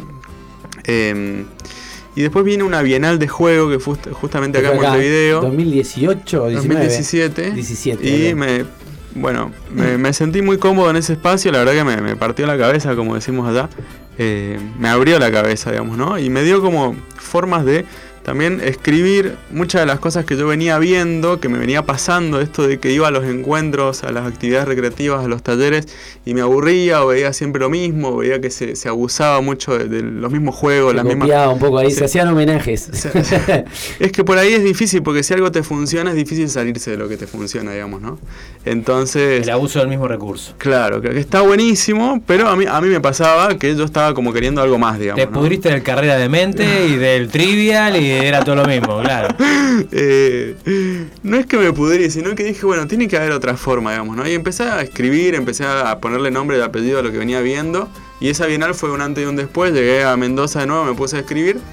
Y después, como a los dos años, eh, vino todo el tema de la expansión de la virtualidad con la pandemia y los talleres por Zoom y las actividades por virtuales Eso y demás. cambió un poco la jugada del paño, ¿no? De- Claro, cambié un poco la jugada y dije, bueno, quiero hacer algo con esto que está pasando, no me voy a quedar con los, los brazos cruzados y armé una propuesta de, de laboratorio de juegos virtual eh, por Zoom y bueno, me fue muy bien, empezó a crecer mucho y se empezó como a diseminar por todos los espacios de recreación de, varios referentes de la recreación de América Latina, de Venezuela, de Buenos Aires, de Uruguay, de, bueno, llegué hasta España, llegué como a México, a Colombia, tuvo como mucha apertura, la virtualidad me, favoreció mucho y, y bueno, y favoreció también a mucha gente que empezó a conocer el libro, cuando todavía no era un libro, en ese momento era un texto. Eh, y después dije, bueno, esto tiene que publicarse, digamos, y me, me- me enfoqué, tuve como un año trabajando en- en- con la editorial Espíritu Guerrero, acá la muestro, una editorial del campo de la recreación de Argentina muy, muy con, con mucho renombre, que ha publicado autores importantes del, del mundo de la lúdica, del juego, de la educación y la recreación. Eh, bueno, me tomaron el libro, le vieron así como potencial, entonces empezamos a hacer como un trabajo durante un tiempo de eh, afinar el lápiz, como quien dice, la cuestión editorial. Lo publiqué el libro y bueno, y eso también me abrió muchas puertas y bueno, eso hizo también que, que se volviera tangible, digamos, ¿no? O sea, eh, eso es un poco. Y ahora, resumiendo, bueno, es como pasó mucha gente por el lado de juegos en formato cursos, talleres, eh, masterclass y demás. Y ahora se abrió lo presencial fuerte y todo junto en Uruguay. Así, en un Wow. mes me invitaron a como 10 talleres, workshops y laboratorios, así que eh, después de mucho tiempo como que pude llevar al plano de lo presencial todo esto que vengo promoviendo eh, de manera virtual hace dos años para acá. Eh, o sea, no es que no había trabajado nunca en lo presencial, pero nunca había hecho los laboratorios tal cual como me los imaginaba. Y gracias a toda la apertura y los espacios acá en Uruguay, lo pude llevar al plano de la acción y de, de decir, bueno, Concretarlo, ¿cómo ¿no? se inventa un juego? Bueno, y hacerlo, digamos, inventarlo, digamos, ¿no? Salirse de la computadora e inventarlo en tiempo concreto, digamos, ¿no? Ahí va, a ver, ahora vamos a hablar de eso, pero me interesa saber, o que cuentes en realidad, porque uno a priori piensa que este tipo de espacios son, eh, yo qué sé, para docentes o para animadores, animadoras, o este tipo de... Pero en, en realidad, ¿para qué tipo de educandos, que me gusta que utilices esa frase, te digo que sé que la utilizás porque antes de decir alumno, porque escuché que hablaba sobre el origen etimológico de alumno, que yo no lo sabía, pero que quiere decir sin luz. Entonces como educando le da eh, otra impronta y me parece muy atendible decirlo así, correctamente. Este, ¿Para qué tipo de público está enfocado este laboratorio de juegos? El labo de juegos, en realidad, si bien tiene mucha afinidad con el mundo de la recreación, eh, ha pasado desde coach, psicólogos, psicopedagogos, em, recursos humanos, personas que hacen trabajos sociales, eh, sociólogos, eh, docentes, profesores de educación física, técnicos en recreación, o sea, ese es como el- el abanico, digamos, ¿no? Pero lo puede hacer cualquiera, digamos, ¿no? Cualquiera que tenga vocación por la creatividad, ganas de inventar, ganas de jugar. Que le guste jugar y punto. Que le guste jugar. Eh, yo vengo enfocado en adultos principalmente hace un tiempo. He hecho actividades para niños, pero ahora estoy enfocado en, en adultos que puedan replicar con niños, con grandes, con adultos mayores. Pero enfocado en hacer jugar a los adultos y rescatar el juego de los adultos que por ahí nos hemos perdido un poco eh, en, esta, en esta sociedad que tenemos que por ahí nos va como enfrascando y nos va eh, sacando los espacios del juego, ¿no? Entonces como retomar un Va poco- robando el niño interno. Claro, claro. No a todos. Por eso ¡Devuélveme bueno- el niño! En esto, en esto de, de armar un libro, que capaz que uno piensa, un libro escrito y debe ser un embole, eh, te- tener que leer, ver cómo puedo hacer un juego, cuán ameno lo tenés que hacer el libro a la hora de escribir para atrapar a la gente. Es todo texto, hay dibujos, eh, ¿cómo lo pensaste? ¿Cómo lo diagramaste? Es una obra, la verdad que es muy amena de leer, digamos. O sea, está escrita de una forma muy, muy... Mira, acá dice, por ejemplo, te voy a leer un- el prólogo de Agustín Oliveira, que es un amigo, colega licenciado en recreación educativa de acá del Uruguay. Dice, Adrián nos transmite a lo largo de este libro experiencias de su vida transformadas en idea base para replicar lo que hace. Con sus colores, su figura, su quiebre de lo tradicional estructura de un libro de texto educativo, Blechman no hace más que traernos una disrupción pedagógica pura, que nos hace expandir el pensamiento desde la inocencia del novato hasta la curiosidad del experto veterano.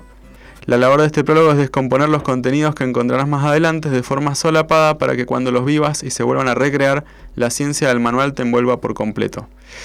El, eh, Platón hablaba de educar con el asombro, pues el laboratorio busca eso, que la creatividad sea tal que la novedad creada asombre a cada persona y eso le permita un mayor disfrute en su juego.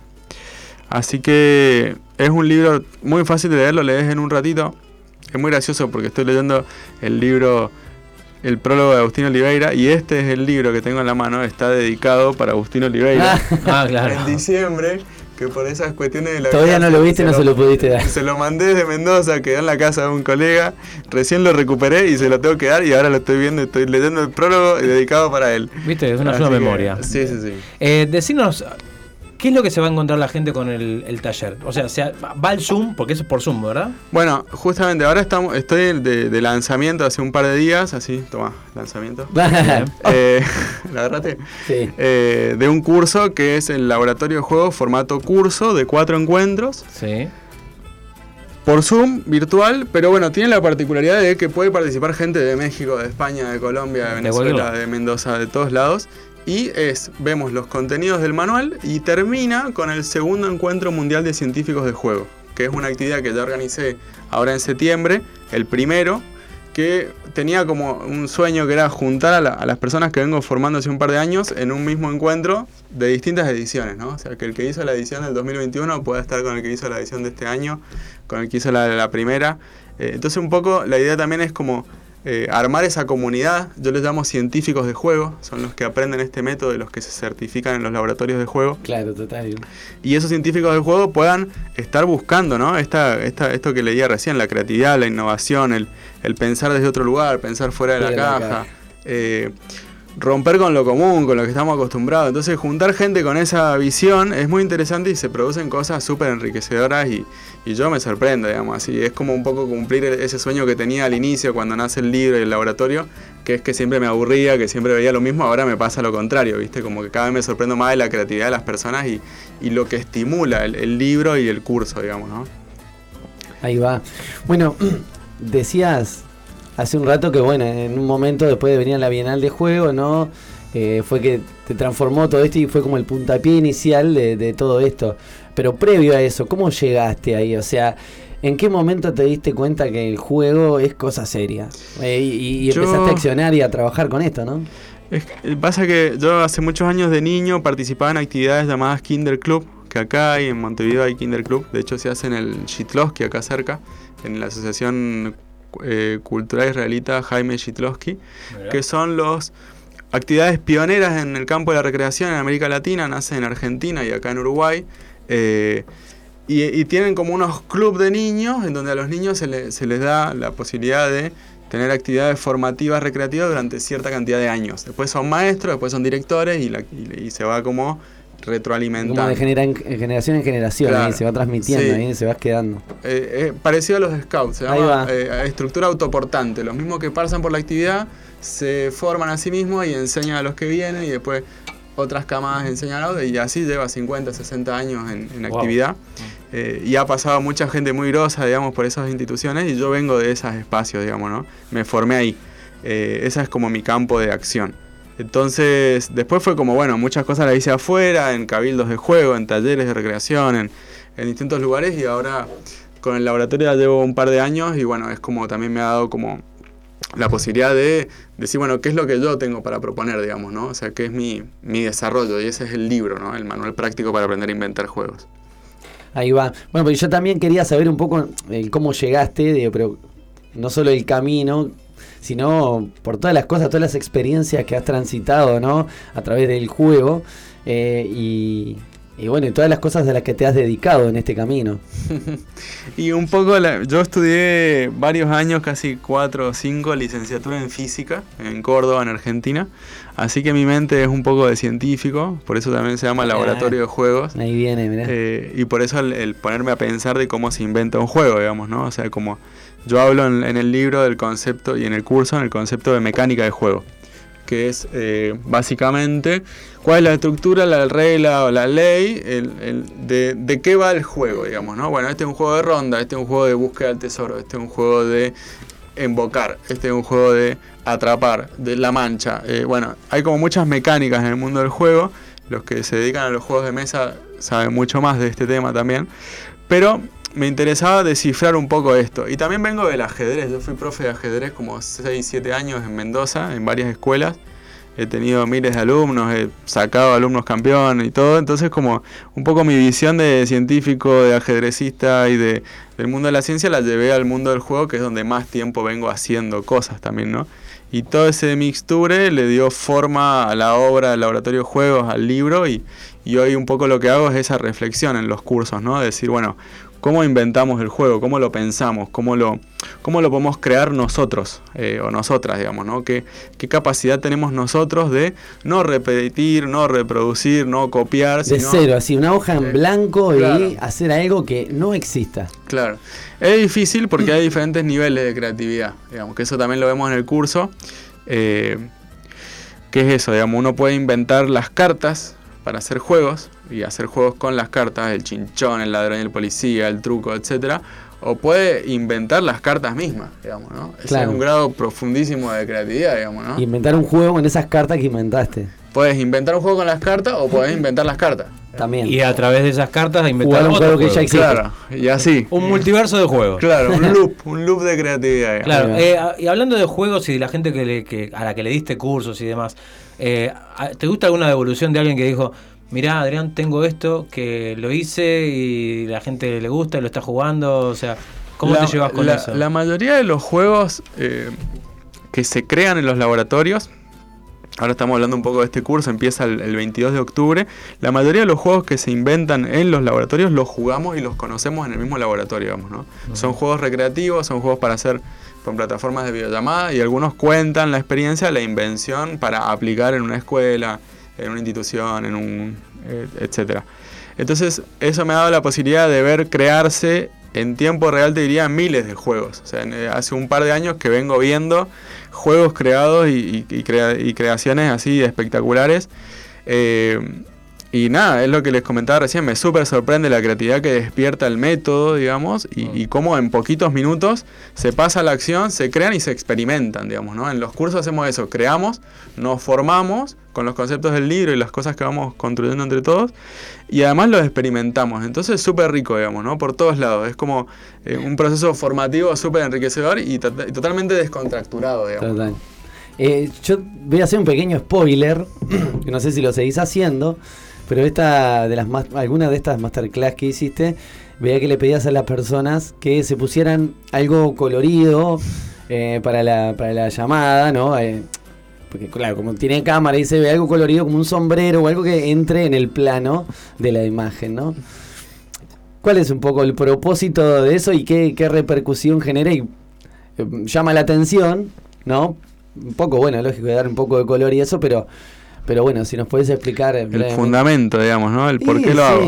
pero eso. Mira, te voy a leer justo una partecita que habla de los juegos de shock inicial. Además de cómo crear juegos, el manual tiene eso, cómo inventar un juego, qué hace divertido un juego, qué hace bueno un coordinador de juego. También tiene tipologías de juego, es decir, eh, distintas clasificaciones que yo fui sistematizando de decir, este tipo de juegos yo le puse tal nombre y se pueden hacer diferentes cosas. Entonces le llamé juegos de shock inicial busca generar un, este tipo de juego busca generar un shock de información, es decir, que lo que ocurre no sea esperable, sino más bien que esté fuera de lo habitual y genere disrupción, novedad y sorpresa. Algo absurdo cumple con todas esas características y al ser al comienzo genera preguntas en los participantes. ¿Qué es? ¿Por qué está disfrazado así? ¿Qué consigna va a dar? Es decir, como decir, bueno, si yo eh, prendo el vivo de Instagram en este instante y aparezco con una peluca de colores o con un saco de corbata o pintado todo de carbón con, con un carbón de fuego de, de un asado, voy a generar un shock, digamos, ¿no? De Total. decir, ¿qué Te dispara pasando? la mente para algún lado. Claro, entonces eso lo utilizo en los cursos y, y generalmente es lo primero que les hago hacer porque es como que rompe con el estrés de decir, uy, estoy llegando, estoy todo preocupado, qué sé yo, como que, pum, color, imágenes, ponerse algo en la cabeza, romper con lo... Con, con- con el formato simplemente pantalla y estoy vestido como siempre y eso ya genera algo, ¿no? Genera como un corte ahí con... Total. Para ir, para ir cerrando, eh, si tuvieras que elegir, así capaz que una de esas te, te- te pongo en un brete, pero seguramente debes tener en la cabeza, tres juegos, ¿está? Creados por vos o no, que hoy en día digas, pa, esto los recomiendo para jugar, me gustan mucho, me encanta jugarlos. Uy, tengo que pensar. Ah, ¿viste? Eh, Yo buena pregunta, buena pregunta. En realidad me gusta mucho inventarlos los juegos en el momento. Digamos, ya hace un tiempo para acá que casi, te digo que planifico muy poco los talleres o las actividades presenciales, porque es como que el método de invención es un juego de, de inventar en sí mismo, digamos, ¿no? Entonces me gusta que los demás lo creen al juego. Entonces propiciar la, la- la- las características, digamos, las herramientas para que el grupo o la persona sean los que ellos inventan el juego. Entonces eso hace que yo de alguna forma no tenga que estar inventando permanentemente yo, digamos, sino generar como las condiciones para que se empodere el que participa, digamos, ¿no? Eh, pero juegos que, que a mí me gustan, me gusta el de poner cosas donde no van, ese está en el libro, que es uno de los juegos que hacemos en la primera clase del, del curso laboratorio de juegos, que es agarrar un objeto de la casa y que se Sí. cosa y ponerlo en un lugar donde no vaya. Sí, digamos. sí, sí, sí. Ajá. Ese juego es como, me encanta, digamos, lo super uso, lo, lo repito, ahí es como que me Como un disparador también, mismo. ¿no? Empezar a, como para empezar a pensar afuera de la caja, eso que decías, Claro, César. claro, claro. Ese juego me encanta, poner cosas donde no. Y a la gente le encanta, y aparte se da algo que es como que le puedes sacar una foto, entonces se genera material visible y después a las publico, se comparten en el grupo que armamos y demás. Y se genera todo esto de decir, bueno, eh, puse un puse al perro en el lavarropa, digamos, ¿no? O sea, hay unas cosas Por suerte estaba apagado. No hay ningún animalista escuchando. apagado, obvio. No anda el lavarropa y el perro tampoco. Y el anda. perro tampoco.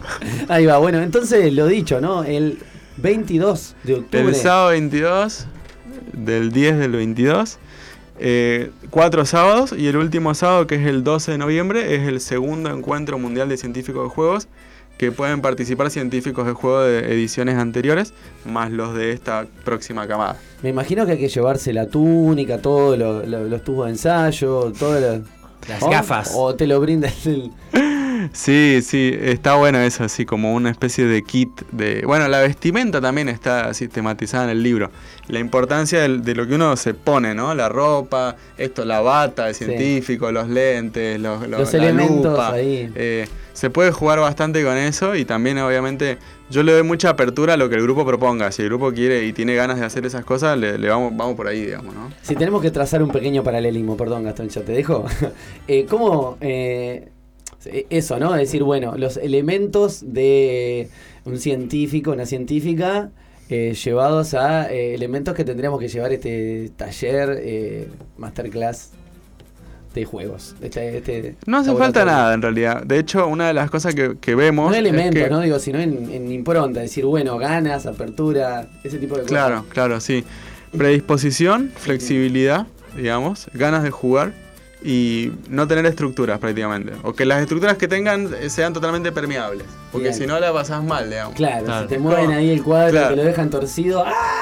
El Claro. grito ahí de locura. Sí, sí, sí. sí. ¿Cómo te pueden contactar, Adrián? ¿O cómo se pueden contactar para entrar en el, en el taller? a- Sí, el, para entrar al curso, labodejuegos.com, muy fácil, labo de laboratorio con B larga, Sí. alta, labodejuegos.com o adriman-bleg, mi Instagram. Qué buen Bien. nombre de superhéroe. Sí, porque soy Adrián Blechman, entonces hice como una Sí, contracción. Adriman-Blech, labodejuegos.com o poner manual práctico para aprender a inventar juegos y eso también te va a llevar a, a la página web y bueno, hay como formas de encontrarme. Eh, y si no, también, bueno, por vía de ustedes, en una buena, así también es una forma de vincularnos. Ahora vamos a, vamos a conectar ahí el, la, la publicación y demás. Así que, bueno, en este momento estoy acá en Uruguay y cualquier cosa que pueda llegar a surgir también en formato presencial, estamos abiertos para seguir haciendo jugar a, y, y- y jugar yo, digamos, ¿no? Me encanta jugar.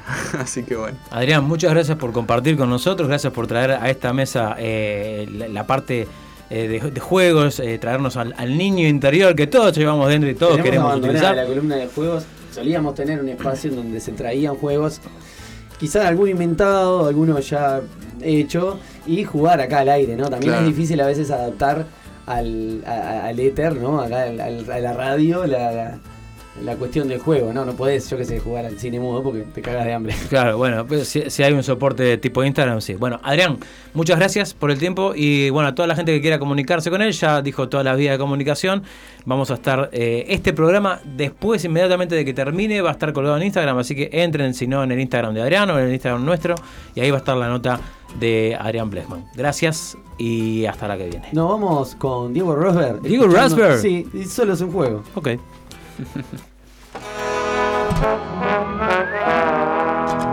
Dibujaste una puerta en mi ventana para entrar con el sol cada mañana.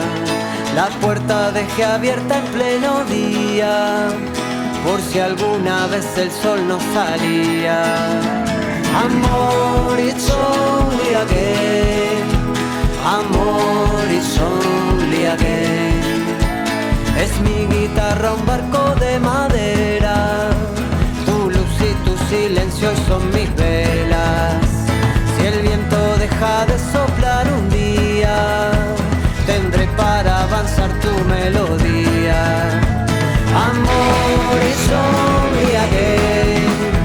Amor is only again.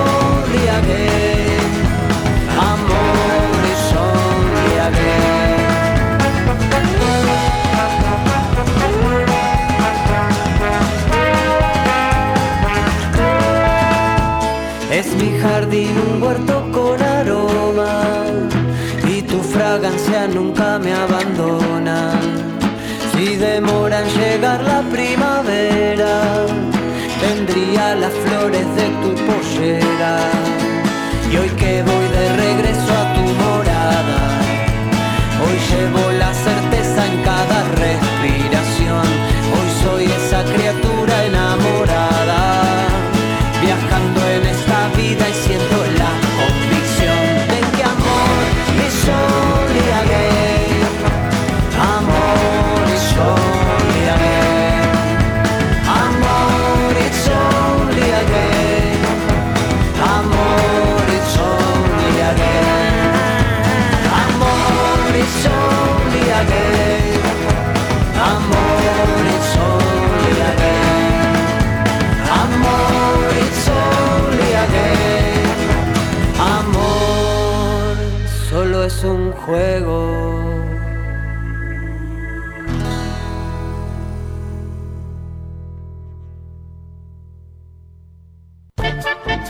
pasado espacio de En Buena fue presentado por MBC Equipamientos.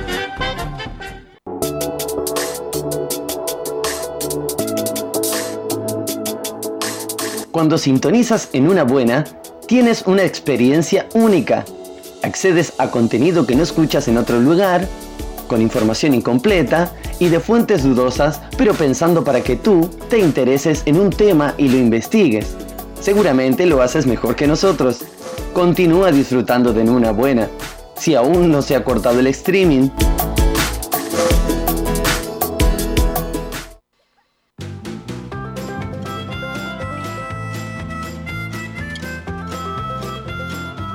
¿Qué planes tienes para el sábado? ¿Qué planes tienes para el sábado?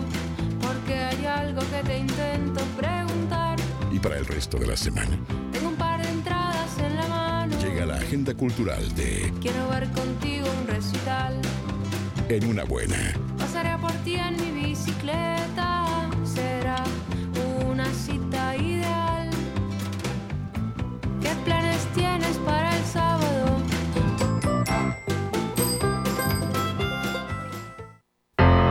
Nada tienen de especial. Dos mujeres que se la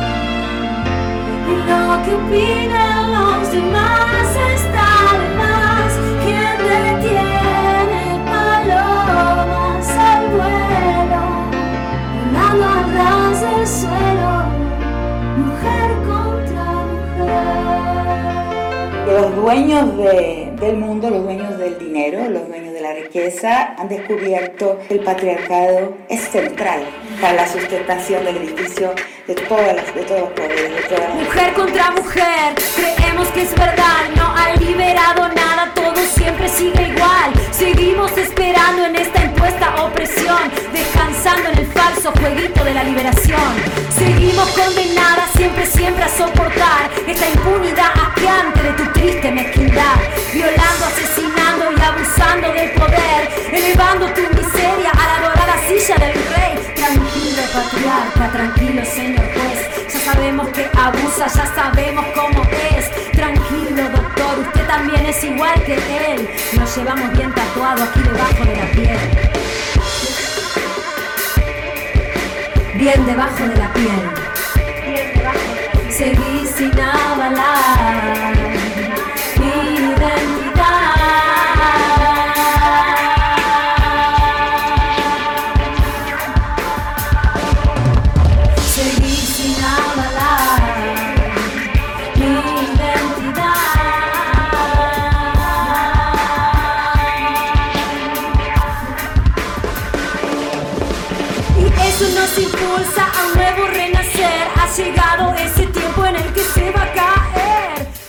Escuchamos. Ah, se armó Coco. Ah, no, no era se armó Coco. de Parecido. Laura- de- escuchamos de Laura Palero eh, en la voz crocante, la voz La voz pimienta, pimienta. en La voz rodilla, ¿cómo era que? confundida y de polera.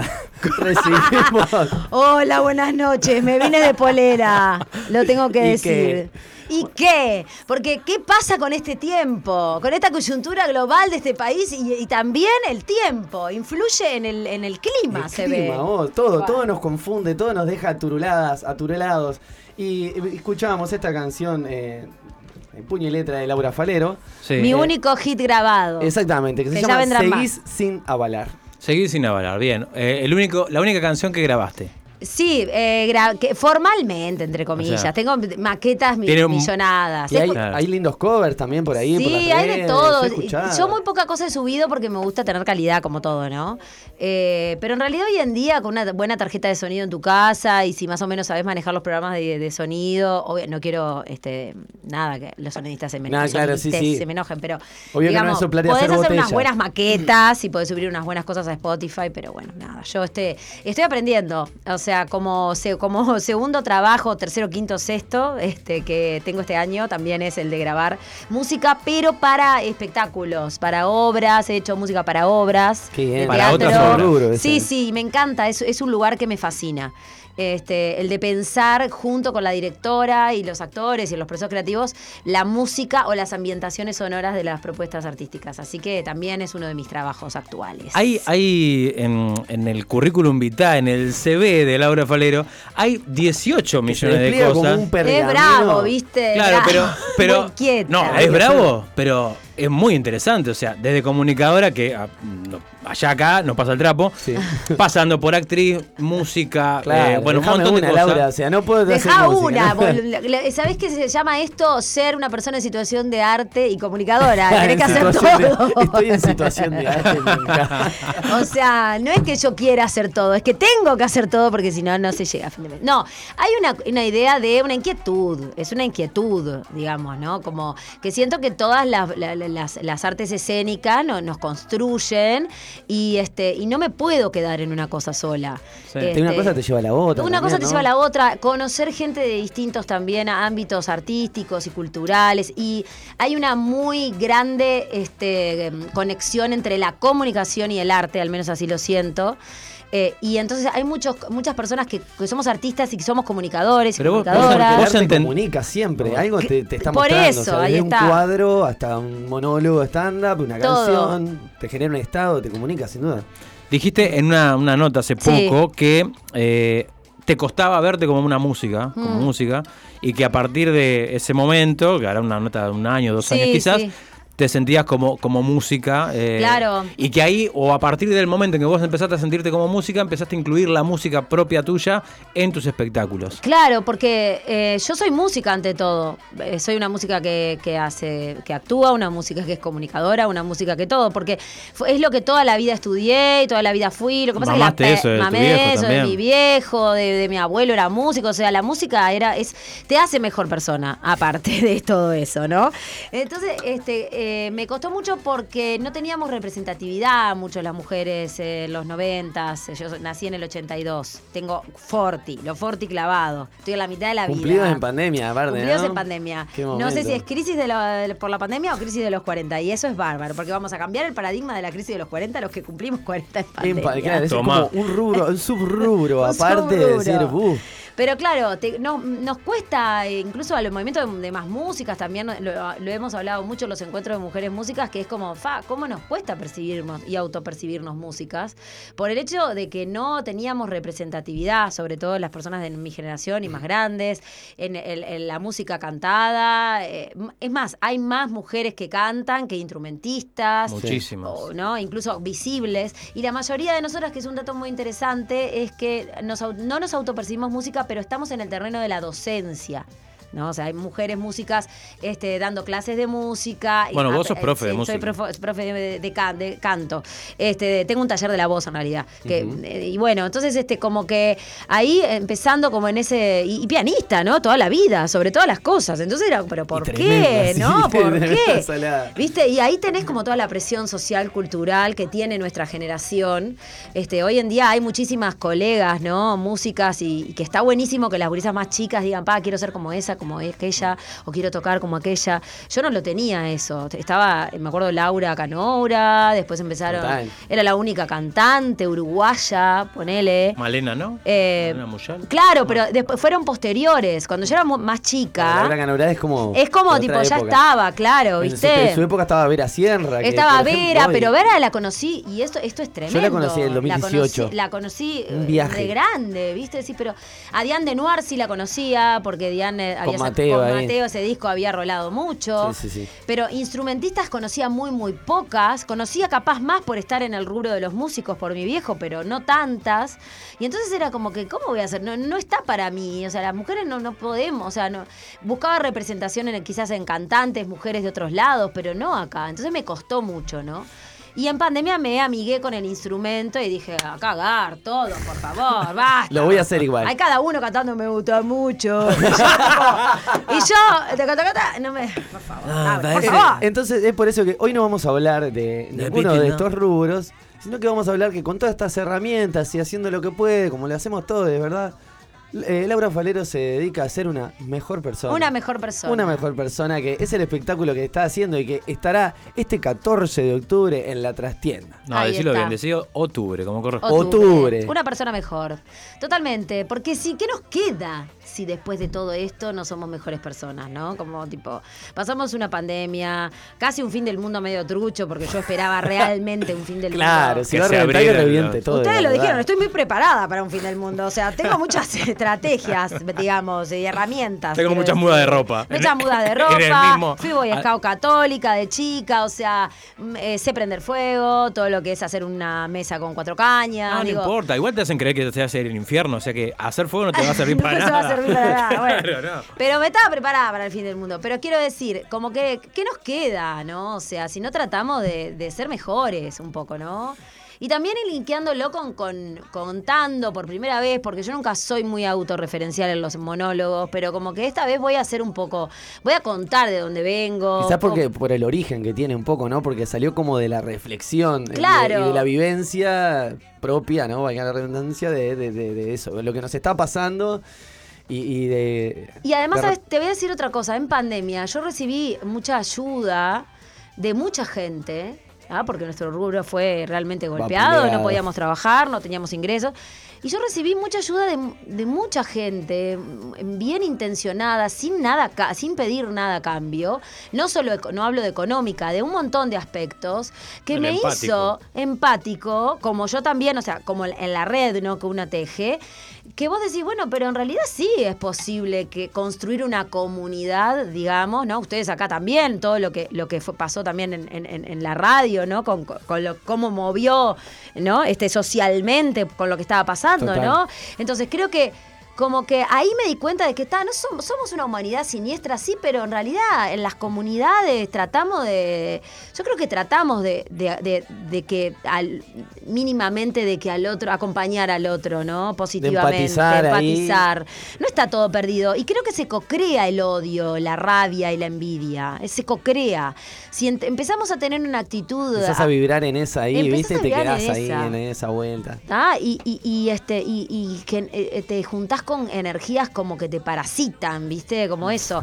¿Viste? Como. Total, te van chupando ahí. Te van chupando la energía, las La ideas, la queda, poca que ¿no? te queda. Imagínate con 40 años la energía que tengo. Ese es nada. ¿Por qué haces énfasis en eso de los 40 años? Porque, ahora- Bueno, porque, Porque sin te duda llega ha mucha tocado. de data. me cerca. tocando a mí. Mira, O sea, te llega mucha data. ¿Sabes por qué? Y buena data, ¿eh? O sea, no es que, al contrario, yo bien vivido salud. De hecho, la, la, eh, la- ¿cómo es? Este, la, la- la- la- las fotos de este show, soy yo con una champaña en la mano, como diciendo, Sí. salud, ¿viste? Porque te llega pila de data, porque te das cuenta que en 40 años pasan un montón de cosas que, son, por ejemplo, te tiro un dato. En 2000, datos. Hay que hablar con datos. Después de los 40 empezás a hablar con datos y la Falero gente queda... tips. Falero datos. Falero tips.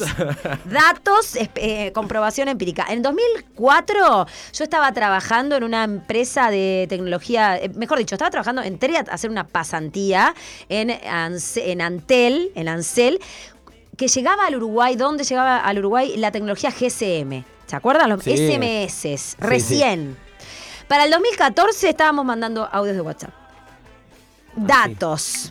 En 10 años las máquinas, 2032, eh, nosotros acá no estamos ni mirándonos. O sea, van a, las máquinas van a controlar todo. Bueno, a veces es mejor. Datos. Entonces ya empezás a, a hablar con datos. La velocidad de las cosas, La ¿no? El velocidad de las todo. cosas. Esto que estábamos hablando hace un rato, yo cuando empecé a facultad, eh, comunicación, la LICOM, eh, justamente fue el año en donde se había ocupaba, en el 2000. Y ahora estamos viendo ocupaciones 20 en, en- después. 20 años después. Durante 20 años no hubo ocupaciones. Datos, o sea, son datos. Imagínate a los 60 o a los 50 lo que va a hacer. El cerebro El te va a empirismo. El libro de empirismo, ¿no? Y empiezo a entender de qué va esto de la edad, de los años y amigarme con eso, porque también una persona mejor habla de este, esta desestigmatización de las edades y de la urgencia del diálogo intergeneracional. Cómo la sociedad también y el sistema capitalista nos separa por edades y nos, nos hace incluso hasta Ponen en, competir. en estantes así. Bueno, vos vas acá Claro. con esta gente, vos vas Claro. acá.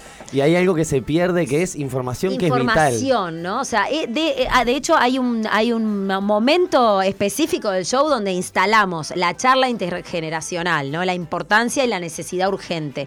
Porque aparte, sobre todo entre las mujeres, que esto de que tenemos que conservar la belleza y la juventud plena. Total. Hay una, hay una competencia muy, muy grande, silenciosa, invisibilizada. Este, que eh, nos, no, no- nada, nos hace muy mal, ¿no? Este, entonces, este, creo que eh, está bueno como empezar a hablar de eso y estaría bueno que se- empezáramos a mezclar un poco más en las propias actividades, ¿no? De la vida toda, ¿no? De los productos culturales, ¿no? Como todo eso. Vos sobre, hablando del cuerpo y demás, Sí. empezaste a hablar eh, en natural, o sea, te metiste mucho más Sí. ahí, como un viaje introspectivo bastante, bastante importante, claro. que hoy se replica por 10.000. Eh, ¿Cómo, cómo percibís, cómo- cuál es la recepción de eso, de todo eso que vos volcás en, en el unipersonal, estando Sí, y lo que pasa que, mm, mirá, con decirte, yo siento que las cosas van muy lento. ¿No? Que una como comediante o como investigadora también y comunicadora y todo, como que estás todo el tiempo estudiando y todo el tiempo tratando de tener, generarte pensamiento crítico y de evolucionar, si se quiere, que no quiere decir que este- evoluciones para algo positivo o negativo, evolucionar, y de construirte lo más que puedas para poder hacer buenos chistes y poder, poder comunicar bien. Entonces tu, tu pensamiento va muy, muy rápido, muy, muy rápido. Y creo que la gente va más lento. Pero porque no, estamos, no somos libres, porque estamos Porque estás con la cabeza en otra cosa, en otra porque tenés un montón cosa. de información inútil a veces. que nadie te la acomoda, porque No. hoy en día estamos viviendo el monopolio del relato, hay solo un relato, que es el dominante, este, entonces no hay otros relatos que acompañen una, una- a- a- que nos lleven hacia un pensamiento crítico desde los medios de comunicación, por eso que son tan importantes los espacios como este y que resistan, ¿no? Porque en realidad este, es muy importante construir otra narrativa. ¿No? Y no siempre la misma. Entonces, este, creo que lo que sucede, y me. El otro día un periodista me dijo, ¿puede ser que ahora estés menos enojada? Digo, ¡jamás! Y esa, digo, digo. Era China Zorrilla. ¡Jamás! Digo, lo que pasa es que tengo una edad en la que entiendo que las cosas van lento, empiezo a entender, y que tampoco me puedo enojar porque la gente no haga determinados procesos que quizás una tuvo el privilegio también de Claro. hacerlo, y tengo que entender eso. Ahora, cuando la persona decide no hacer el ejercicio de pensar, ahí es cuando está el problema, Claro. ¿no? Y eso es muy peligroso. Yo te tiré un centro. Si vos no cabeceaste, bueno, te digo, che, que te tiré un centro. el centro lo tiré, claro. Claro. Este, hay una, yo a veces tengo una sensación de que tiro mucha data y como que, viste, queda medio que en la nada, se agarra poco y yo tengo como una, mm, viste, como a veces me, me- me considero como compleja yo- de entenderme a mí para hacerme entender. Eh, y, y que tengo tenía como esa exigencia de, pero ¿cómo no entienden esto? ¿Cómo no entienden lo de la... el- el- eh, me pasó con Normal, que fue como el show como más grande, Ah. ¿no? Que fue tipo, no, lo de la heterosexualidad, la heteronorma y la deconstrucción y hegemonías disidencias. ¿Cómo no se entiende? Y eh, un show que estrené en el 2017 y, y- y estuvo ahora en el Solís en, el, en marzo del 2022. Y tipo fue como, wow, qué bueno. Y yo, pero yo no vengo diciendo... Un proceso de cinco años demoramos en, entender, años. ¿no? Claro, entonces tipo, ahora empiezo a entender que eso es así y me voy a empezar a me vinculo distinto como con las premisas, digamos, ¿no? Laura, eh, ¿tuviste alguna manera de.? Porque esto es un espectáculo que no ha sido testeado en público. Sí, más o Sí, menos. Ah, o eh, menos. Las rutinas, este año eh, actué mucho en el bar Ducón. Ajá, o sea que tú, eh, pudiste ah, la gente que fue a. Ducón, eh, alguna información tiene. Eh, pero después, este, sí, como que ahí lo fui armando un poco algunas rutinas ahí probando. Eh, también las canciones, algunas canciones las fui probando. Eh, y después, bueno, eh, todo nuevo, todo a estrenarse, así Por que ejemplo, tiene... las invitadas. Por ejemplo, las invitadas. Tenemos dos invitadas especiales, que son María Rosa Baña y Adelina Perdomo, que son dos a- hermanas comediantes. eh, de- en donde vamos a hacer un pequeño numerito. Y después, este, una especie de. No puedo spoilear nada, pero. Mis compañeras actrices con las que he estudiado y con las que en el Laboratorio de Emociones Escénicas de Ansioña, con las que somos como también un gran grupo de muchas actrices, vamos a hacer algo, que no puedo decir lo que es, este y que va a estar muy divertido. Lo que sí se puede decir es que hay eh, ah, previa con música. Hay previa con música. DJ Fuega. Está la Fuega, Mm. contentísima. Paula es una hermosa persona. Y este y nada, y también como para darle un poco como que la gente, viste, se vaya a tomar una y que como que viste que se en prepare para el ambiente, humor, ¿no? en ambiente. Hago una pregunta desde la ignorancia, además yo estoy casi que lisiado. Andate Yo hasta la ignorancia y hace la pregunta. Yo tengo, eh, no tengo la posibilidad de estar parado mucho tiempo. No, no, hay, hay mesas. Ah, bien vos, bien vos. O sea, es stand-up, pero no quiere decir que vos vas a estar parado. Pero ahí la, la- la- es la. Viví toda la vida equivocado, entonces. Cuando hacen stand-up en la trastienda, ponen mesitas. Bien. ¿tá? Entonces las personas que tenemos problemas en las rodillas nos Eh. podemos sentar. ¿Viste? Por Es- supuesto. Es, Aparte- un mal de los 40. me Total, parece. igual tengo una cosa, tengo un público muy, muy Cuarentón. heteros- no, hete- heterosexual cualquiera, sí, también, no. Muy con problemas de rodilla. heterogéneo. Ajá. Ah. Entonces, eh, de muchas edades, por suerte, y me encanta que así sea. Entonces, este, hay sillas y después hay, tenés la posibilidad de estar parado como a los costados en la barra, como medio acodado a la barra, como, si querés. como jugolín, de la abuela y a la chiquilín. ahí está. Pusieron un mostrador de estaño solamente para el show de Laura. Todo Nada más, solamente claro. para que la gente se acode. Claro. Y después tenés arriba la VIP que podés estar también sentada. Y las entradas son bastante económicas porque no quiero que nadie se quede sin ir, primero. Eh, y segundo, porque conozco a mi público y sé que es un público eh, que estamos todos pasando una En crisis, como, el público que vive. El en próximo este país, espectáculo ¿verdad? se va a llamar En Crisis. En crisis. Claro. Una persona mejor en crisis abajo. El Este, sublema. y nada, quiero que todo el mundo vaya. O sea, realmente, creo que estamos pasando por una angustia tremenda con todo lo que está pasando a nivel mundo. Y estamos viviendo un estrés postraumático por la pandemia. Total. Estamos todos inmunodeprimidos. Entonces, y sí, yo voy a hacer chistes, pero un poco se me cayó un poco la cara de este lado. Me hago pichí cuando me río. O sea, no quedé muy bien. No veo Yo de vi un video, cerca. vi un video. Me hago pichí. Tengo presbicia. Eh, reflujo, yo qué sé, pasaron miles de cosas. No, to- no tenemos no, dos años sin vitamina D, estamos todos verdes. Son dos currículos los que tiene Laura. Sí. Lo- eh, el de las cosas que hizo y el de, de los, mal- que no hizo. los, problemas, los problemas médicos. Los problemas médicos. Empiezan, sí, empiezan con la eso. Eh, me quedé sin voz por hacer vivos en, en ustedes, malditas personas. por hacerlos reír a ustedes. Ustedes mantienen personas, denle like. No me puse retorno, me hice la copada o nódulos en la garganta, puta madre. Y así todo 2021 afónica. Y yo, mierda. Así que estamos todos como en una, ¿no? Y entonces creo que está bueno que todos tengamos la posibilidad de, todes tengamos la posibilidad de, de ir a pasar un buen rato, a reírte y a nada. Y, a Y hacer catarsis Y hacer este catarsis, hacer catarsis, sí. Y es, no, es, no es un show sobre la crisis de los 40, un poco sí. Un poco sí, pero para, es recomendable ir. Yo que tengo 36, Sí. ponele. Si Sí. voy, hay mucho spoiler de, de lo De los spoilers de los 40. Claro, porque si no yo voy No. a decir, ah, esto ya me lo No. contaron. No. Yo Vos tenés hablo de lo que- 37. O sea, No, no lo do- dos meses. eh. No, en la de 37, este- mira, es la mejor. Bueno, Mira, 30, te si querés digo 37. 38, yo no, no le tengo miedo, ¿eh? Es los 37 son bárbaros, tipo, estás como, ¡Woo! El problema es cuando, eh, los 40 es el problema es cuando los cumplís. No me estaría pasando. o sea. No te está pasando. Bueno, un poco sí, pero. Bueno, somos varones, es distinto. Es, es distinto, es distinto, es distinto. Las mujeres, sucede, a los 40, viejazo total, te viene. El viejazo total. Porque viste que está eso que se dice, los 40 son los nuevos 30, ¿no? Sí, pero creo que eso, nuevos- cam- nuestra generación la va a cambiar eso. Es Sí. verdad, sí, sí, ya no es los 40 de antes. Yo- Los ahí 40 eso- son los nuevos ponele, 60 yo me pongo a BPS. pensar. Sí. Claro. Esto ya lo hemos hablado con alguien que ha venido invitada Sí. acá, eh, pero me pasa eso, la percepción que tenemos nosotros de Sí. Una persona, cuando veíamos a alguien adulto, cuando éramos niños, Sí, ¿no? como mucho más. ah, Es decir, no, alguien de 40 y vos veías Un viejo. una señora, un Claro, pero ahí tenés como el sistema te hace tener eh, como una especie de, de, de trans- de- de- como de interferencia con las cosas. Ahí va, o, cap- o quizás también, no sé, en ese momento la realidad era otra, pero También. bueno, como todo cambia y También. eh, nosotros no somos los mismos y vos tampoco, no fuimos, no, todavía no. A mí me pasa, con eso me pasan cosas, por ejemplo, de que encontré eh, un vestido que tenía cuando tenía 15 años, que en mi cabeza yo era como gordita y rellenita. ¿tá? Cuando lo agarro el vestido y lo veo, era un fideo. Digo, ¿qué?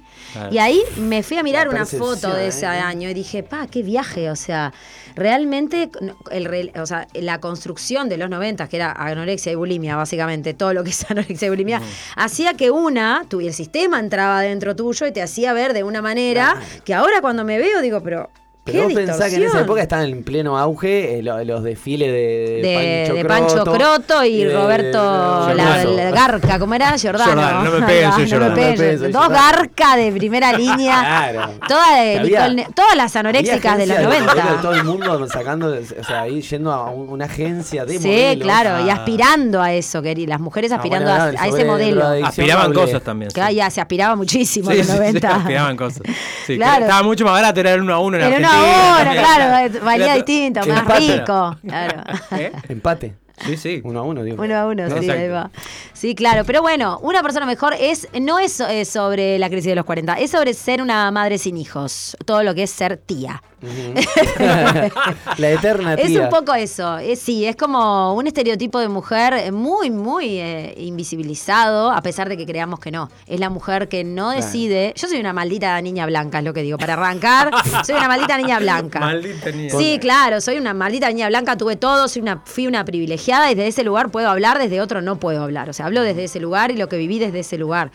Este, y las decisiones que fui tomando a lo largo de mi vida y, esto de decidir ideológicamente, además, y políticamente no traer vidas a este mundo y decidir eh, eh, vincularme y agruparme con otras personas de otra manera distinta a la familia tradicional, tiene su costo social y Sí. cultural, aunque creamos que no De segregación. de segregación y de invisibilización, eh, digamos, como no, es que como que dejamos de hablar de vos, dejamos de, y no digo de hablar públicamente, sino en lo- todos los espacios. Empezás a hacer algo, un problema tiene, algo le pasa. Claro. Y creemos que algo cambió con respecto a eso, pero no. ¿no? O sea, esa es la información que a mí me llega. Eh, me- y, me- y me da mucha, mucho material, digamos, ¿no? Porque te das cuenta realmente que sigue existiendo un prejuicio muy grande en cuanto a las, a las, a las nuevas maneras de agruparnos, a las redes afectivas, sexoafectivas, cómo que si realmente es posible o no agruparnos de otra manera. Este, eso que hablabas hoy, ¿no? De conservar, eh, eh, a- antes, ¿no? En otro Sí, tiempo, de con- la conservación de, de- del físico y de todo eso que...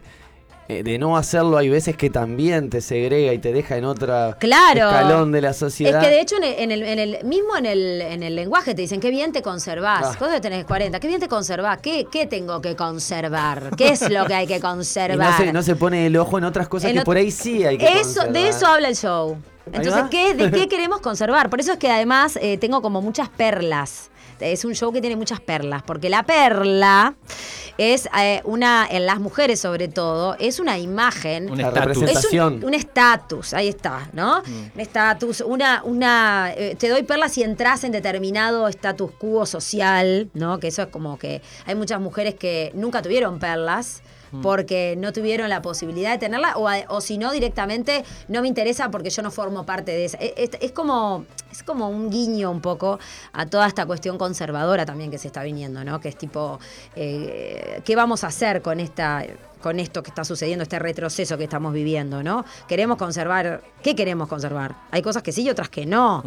¿no? Entonces yo atesoro y les traigo esto que quiero conservar. Hay que saber descartar. Y sacarle, y sacarle el juicio también a la... Perdón. Sí, sí, sí, no, y eso, y qué no quiero, ¿no? Y sacarle O sea, el juicio a la palabra conservar, ¿no? Eso, claro. Y, y- y por eso, pero porque además necesitamos hacerle, un, hacerle como eh, eh, eh, pensar en lo que real, o sea, que, eh, que pensemos que como vos como persona, en el lugar donde te criaste o en la educación que tuviste, qué cosas querés transmitir de eso y qué cosas realmente no querés seguir replicando, ¿no? Entonces, de eso se habla cuando qué bien te conservás. Obviamente que en el dicho es, es- es como la cuestión física, ¿no? Qué bien que conservás tu juventud. Claro. Porque es eso, qué bien que conservás a Estás hablando de eso. es medio que pedofilia, un poco pedofilia alert.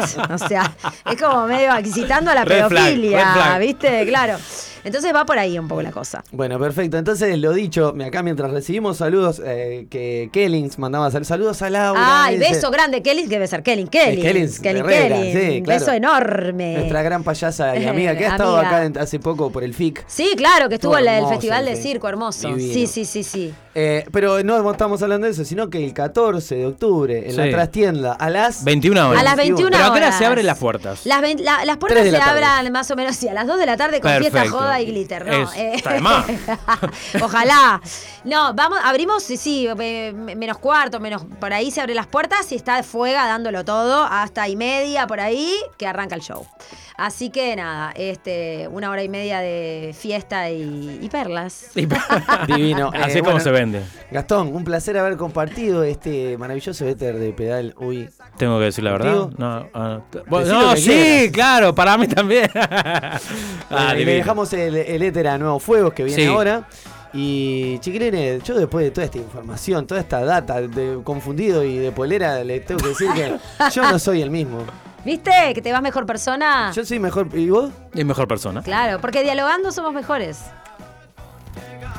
En este momento lo siento, no recuerdo nada más.